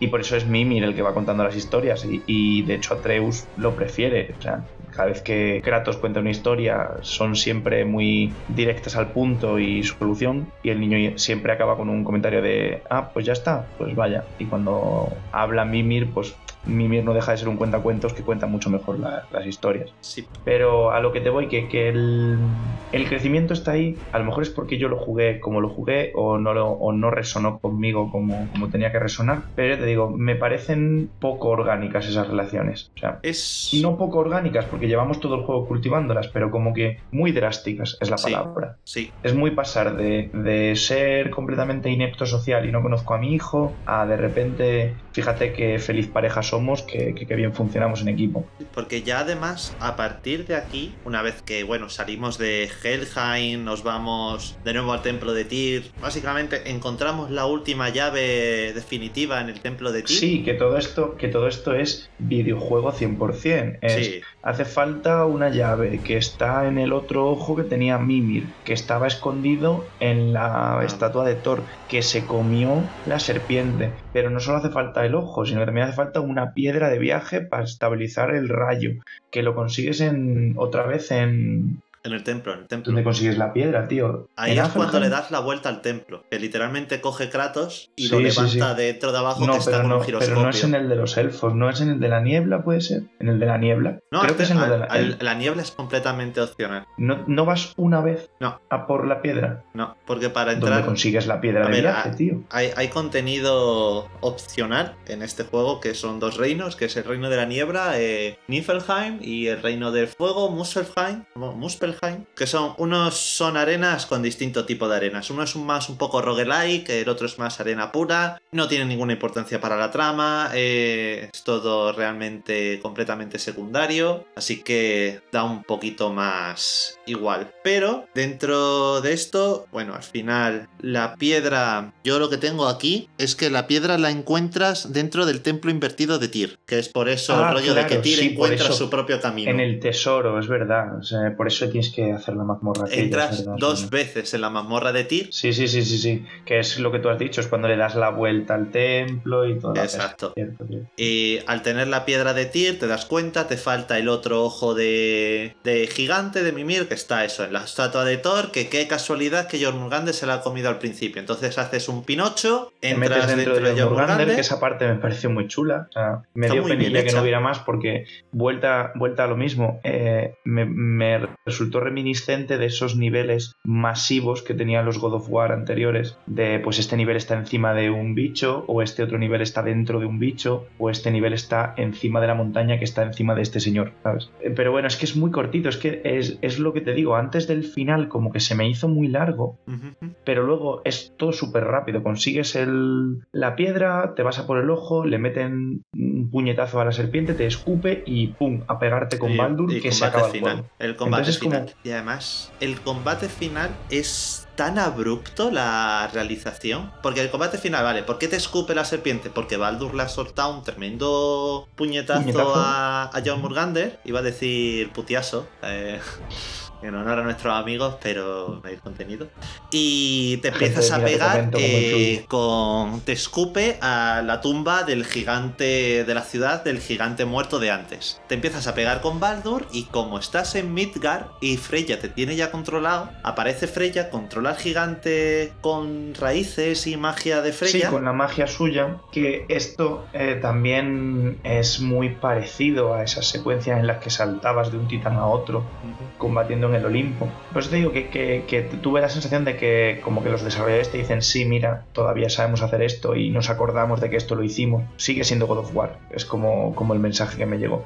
Pero sí que es verdad que es como muy rápido. O sea, yo también es verdad que grindeé las Valkyrias, Felheim me lo hice entero, tanto hacia arriba como hacia abajo, y que me grindeé el, el nivel de la niebla, porque también es cierto porque tenía miedo de no ser capaz de eh, pasarme el juego con el equipo que tenía, porque estaba jugando una en difícil y, y tenía la sensación de que iba por debajo, mm, completamente falso, no, no te hace falta. De hecho, los, los retos opcionales son bastante más chungos de lo que es el, el combate final Literalmente. que sabe a poco. O sea, a mí me supo a poco porque es verdad que, que a lo mejor todo lo que yo había hecho de cargarte a todas las Valkyrias y que hacerte todo el contenido opcional tal vez no esté pensado para que lo hagas antes del, del combate final, sino al contrario. En Y plan, después. te pasas la historia y luego exploras el mundo. Pero yo que, que estoy acostumbrado a los juegos estos antiguos de esta es la última posibilidad de la última partida guardada, a partir de aquí es la cinemática y el combate final. Tiras de créditos y se acabó. Claro, pues entonces lo que hice fue hacerlo de la otra manera. A lo mejor esa fue, ese fue mi error. Pero yo tuve la sensación de que el combate contra Baldur es el mismo combate que tienes al principio, que está muy bien, porque es acabar el viaje tal y como lo empezaste, con mínimas variaciones. Ahora Baldur tiene formas elementales, entonces pues hace daño de fuego, hace daño de hielo, y cuando es de hielo no le puedes pegar con el hacha de hielo, y cuando está en el otro lado, que sí, que te obliga un poco a utilizar lo Tus que tienes, pero en verdad tampoco es un jefe final que te ponga a prueba. O sea, te ponen más a prueba los retos de, de alternativos y las valquirias que el jefe final del juego. Cuando normalmente no suele ser así. Y luego, hombre, también, ahora sí es cierto que se estila más lo que es la historia, si es fácil de completar, y luego el contenido opcional es el absurdamente difícil. También un poco en parte supongo toda la influencia de los Souls. absurdamente difícil, absurdamente difícil no es. O sea, No, hombre, por agravio comparativo, me refiero. Sí, pero porque en general yo creo que el nivel de dificultad de los videojuegos ha bajado. Hombre, también el objetivo ya es que termines. Ahora Claro, más, es que es un hobby que ha pasado de ser una cosa en la que tienes que echar las moneditas y, y interesa que sea difícil para que gasten más monedas, a ser una cosa que interesa que la gente hable de ello. Entonces, si no te lo puedes pasar, no hablas de ello. Eso es otro, otro, otra Eso es otro tema que también creo que es algo que sí viene más heredado de los estudios más orientales, de los estudios más japoneses. Estoy pensando Final Fantasy 7, 10, tiene eh, esos bosses opcionales que es en plan de, vale, tienes que haberte pasado el juego al 100%, tener el mejor equipo, los personajes al mejor nivel, para poder optar a pelearte con esto. La- el acordando de arma, Dragon el Quest Crimson, me estoy acordando del Crimson Weapon ese del 7, el, el bicho ese Sí, el colorado, arma rubí. El arma rubí. Y luego la... Los la- dracovianos que de no me acuerdo el Dragon nombre, Quest tío. 8. Pues los dracovianos. No, me estaba, estaba pensando en el bicho ese que mete tantos efectos alterados en Final Fantasy X, el que tiene una boca Ah, muy grande no. y un montón de tentáculos. Sí, no, pero eso es un, eso es un mob. Técnicamente eso es un bicho normal. No, no, hay uno que es un boss. Ah, Hay bueno. uno que es grande. Ah, vale, pa- para añadirle. Bueno, pero entiendo que viene un poco también heredado. Y a mí me parece bien. Pero igualmente, a ver, hemos. Esta última parte es de corrillo. Porque es que es literalmente haces las tres últimas misiones del juego en 10 metros. O sea, entras en el templo de Tyr, le das la vuelta al templo de Tyr, luego tienes que usar el objeto del templo de Tyr para tirarte por el precipicio del reino entre reinos. El cual te lleva el juego tentando todo el juego en plan de: mira este precipicio, te tiras, te yo mueres. me y tiré tú, la primera vez. Yo me tiré la primera vez. Dijo, si te tiras mueres. Y yo me tiré. Dije, Efectivamente. ah, pues me muero. Es verdad, efectivamente. Sí que sabes que está ahí el precipicio y te dicen, no, oh, si solamente hubiese una manera de salirnos del camino entre reinos, de encontrar nuestro propio camino, y tú, ah, sí, ya, por donde me he matado, sí, ya. Pero es en el mismo sitio, porque eso es en un portal que está también dentro del templo de Tyr, vuelves a aparecer en el templo de Tyr, y luego sales y te vas a John Murgander, que primero tienes que llamarlo desde el templo de Tyr, y luego te abre la boca y la pone al lado del templo de Tyr. Entonces, claro, mientras que en otros puntos de la narrativa se va más lento porque tienes que ir también de un sitio a otro, que eso también al final te espacia los elementos de la historia, porque estás tardando en cubrir una distancia. Aquí no, aquí es pum pum pum pum pum pum pum combate final y el combate final es bueno pues Baldur en un momento por lo que sea pega a Atreus No, por lo que sea, ¿no? O sea, os estáis pegando y lo que ocurre es que el niño se tira y el otro mete un puñetazo en el pecho y se clava en la mano eh, lo que el niño lleva en el pecho, que es el- el- la ramita de, muérdago. sujetando la cuerda del carcaj. Sí. Y al pincharse se rompe el conjuro. sí y al romperse es- el conjuro, Freya grita en plan de ¡Oh no! Eh, parad y- ahora y que sí que lo voy a cuando- matar Y de hecho, Kratos y, y tú eh, como jugador ni te va ni te viene. O sea, no, no quieres matar a, a Baldur a Baldur. Solo matas a Baldur porque está empeñado en matar a su madre. Y de hecho, Kratos se mete al medio, en plan, mira, chaval, déjalo. Y cuando, cuando Baldur se tira a estrangular, creo que la está ahogando, si no recuerdo Sí, mal, si la está está, la, estrangulando. la está levantando del cuello. El otro, la- el el otro lo, lo coge por detrás y, y Le le, ha dado dos veces la oportunidad de irse y a la tercera le parte el cuello. Mm. Y entonces mm, Freya se lo agradece con un diálogo precioso y súper hermoso en el que le dice te voy a perseguir, te voy a arrancar el alma y la voy a arrastrar por los rincones más pútridos de, de todos los reinos. Y tú dices, gracias amiga, y os vais. Es que es eso, es... es- También es un buen punto desde el punto de vista de Kratos. Kratos se mete en peleas que no le van. Eh, se mete en la pelea entre Baldur y Freya, a pesar de haberle dicho a Atreus que no le van. Se mete en peleas entre dioses, a pesar de haberle dicho a Atreus que no le van. Y de hecho tiene un momento en el que Atreus le dice que suelta a Baldur porque es un oponente, está herido, no merece la pena matarlo. Y Kratos lo mata igualmente. O sea, es un poco Kratos No, pero, rompiendo pero Kratos su al propio... final, pero al final, vamos, no me acuerdo, ya me haces dudar, pero creo que al final el único esto por el que lo mata es porque estaba matando a Freya, porque ellos Sí, lo sí, sí, literalmente. y se da la vuelta y se van a ir. Y de hecho el comentario que dice Kratos es no, hay que romper el ciclo, porque si no, eh, claro, él lo que está viendo, estaba viendo es que su hijo se estaba convirtiendo en él.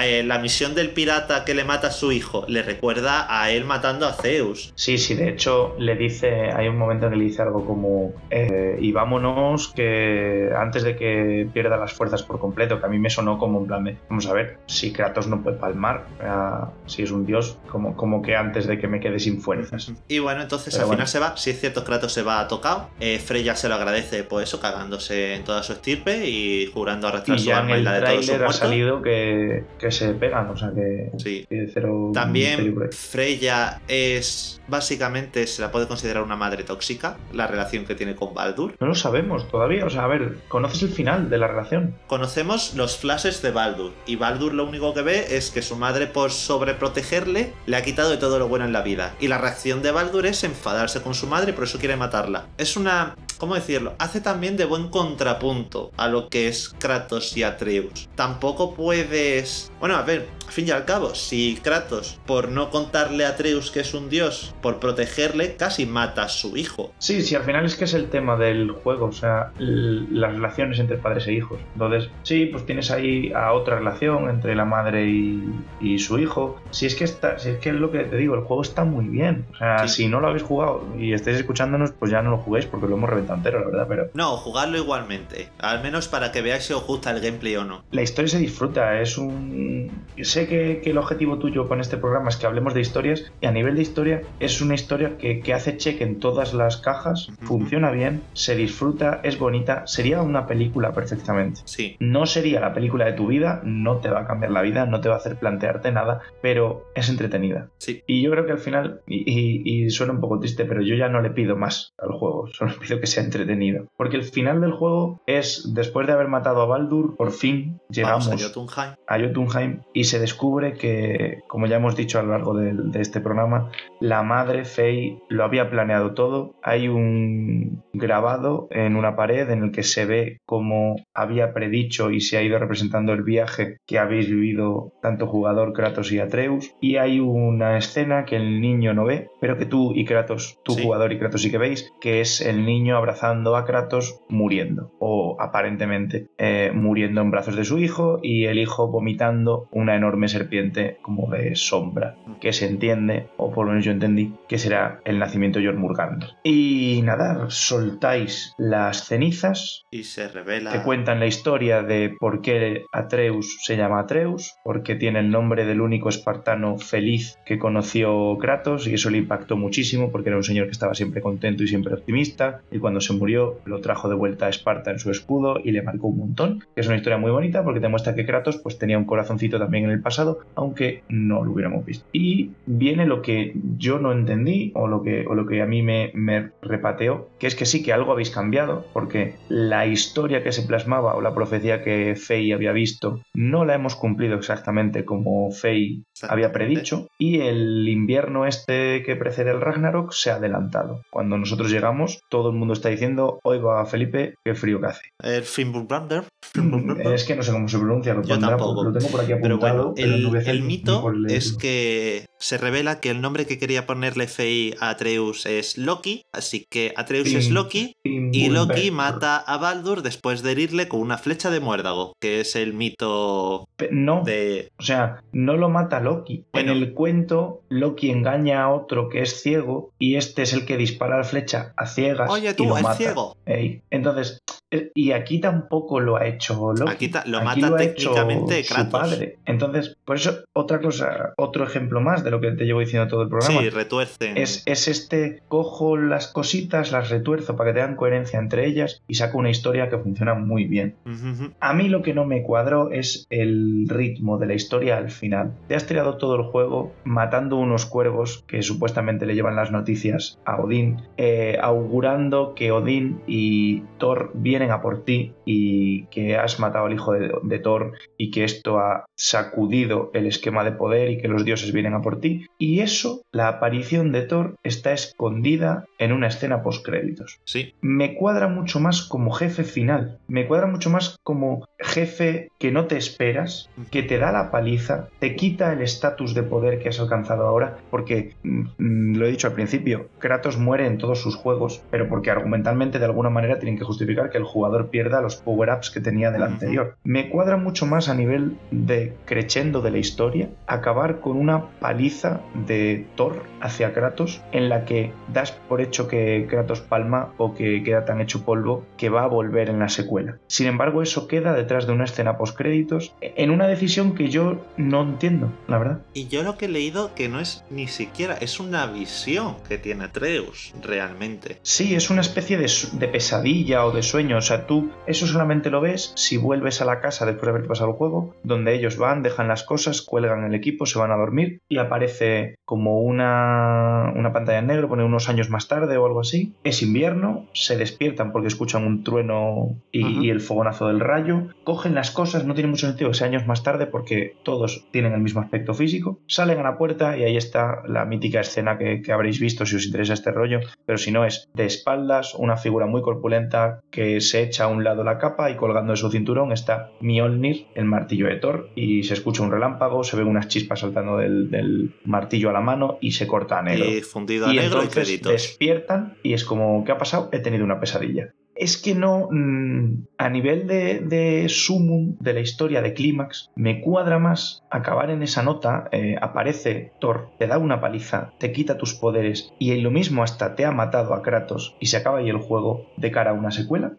que ese final como a medio gas de el último boss que mataste es Baldur y es...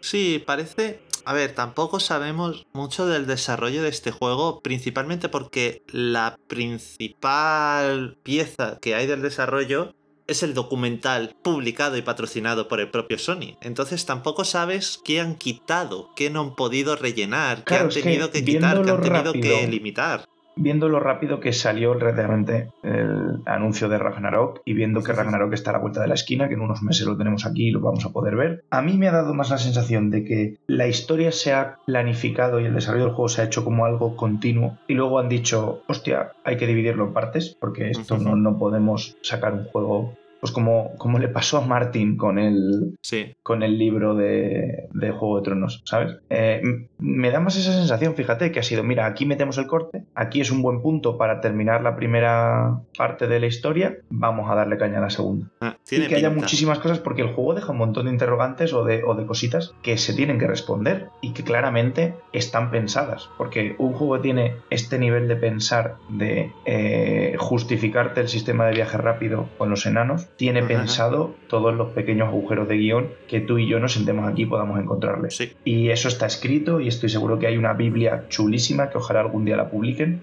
de, toda la historia del, juego. Entonces mi sensación es esa, que ha sido como hasta aquí y cortamos, no seamos más ambiciosos, vamos a hacerlo bien con el primer capítulo y luego ya nos ponemos, aunque el final no sea todo lo mm, bombástico, bombástico o chulo o tal, no es un mal final ni por asomo. No, no, ni mucho menos. A ver, aunque aquí estemos diciendo que te deja un poco con ganas de más, es porque cambia el ritmo y si es cierto parece, pero no es que sea malo, es que no es tan bueno como el todo lo anterior. Claro, sí, justo, muy bien Alfonso, e, exactamente, eso es. O sea, el, final del juego no es que sea malo, es que la parte anterior es, funciona tan bien, funciona tan bien que, claro, pues no lo comparas con, con lo anterior.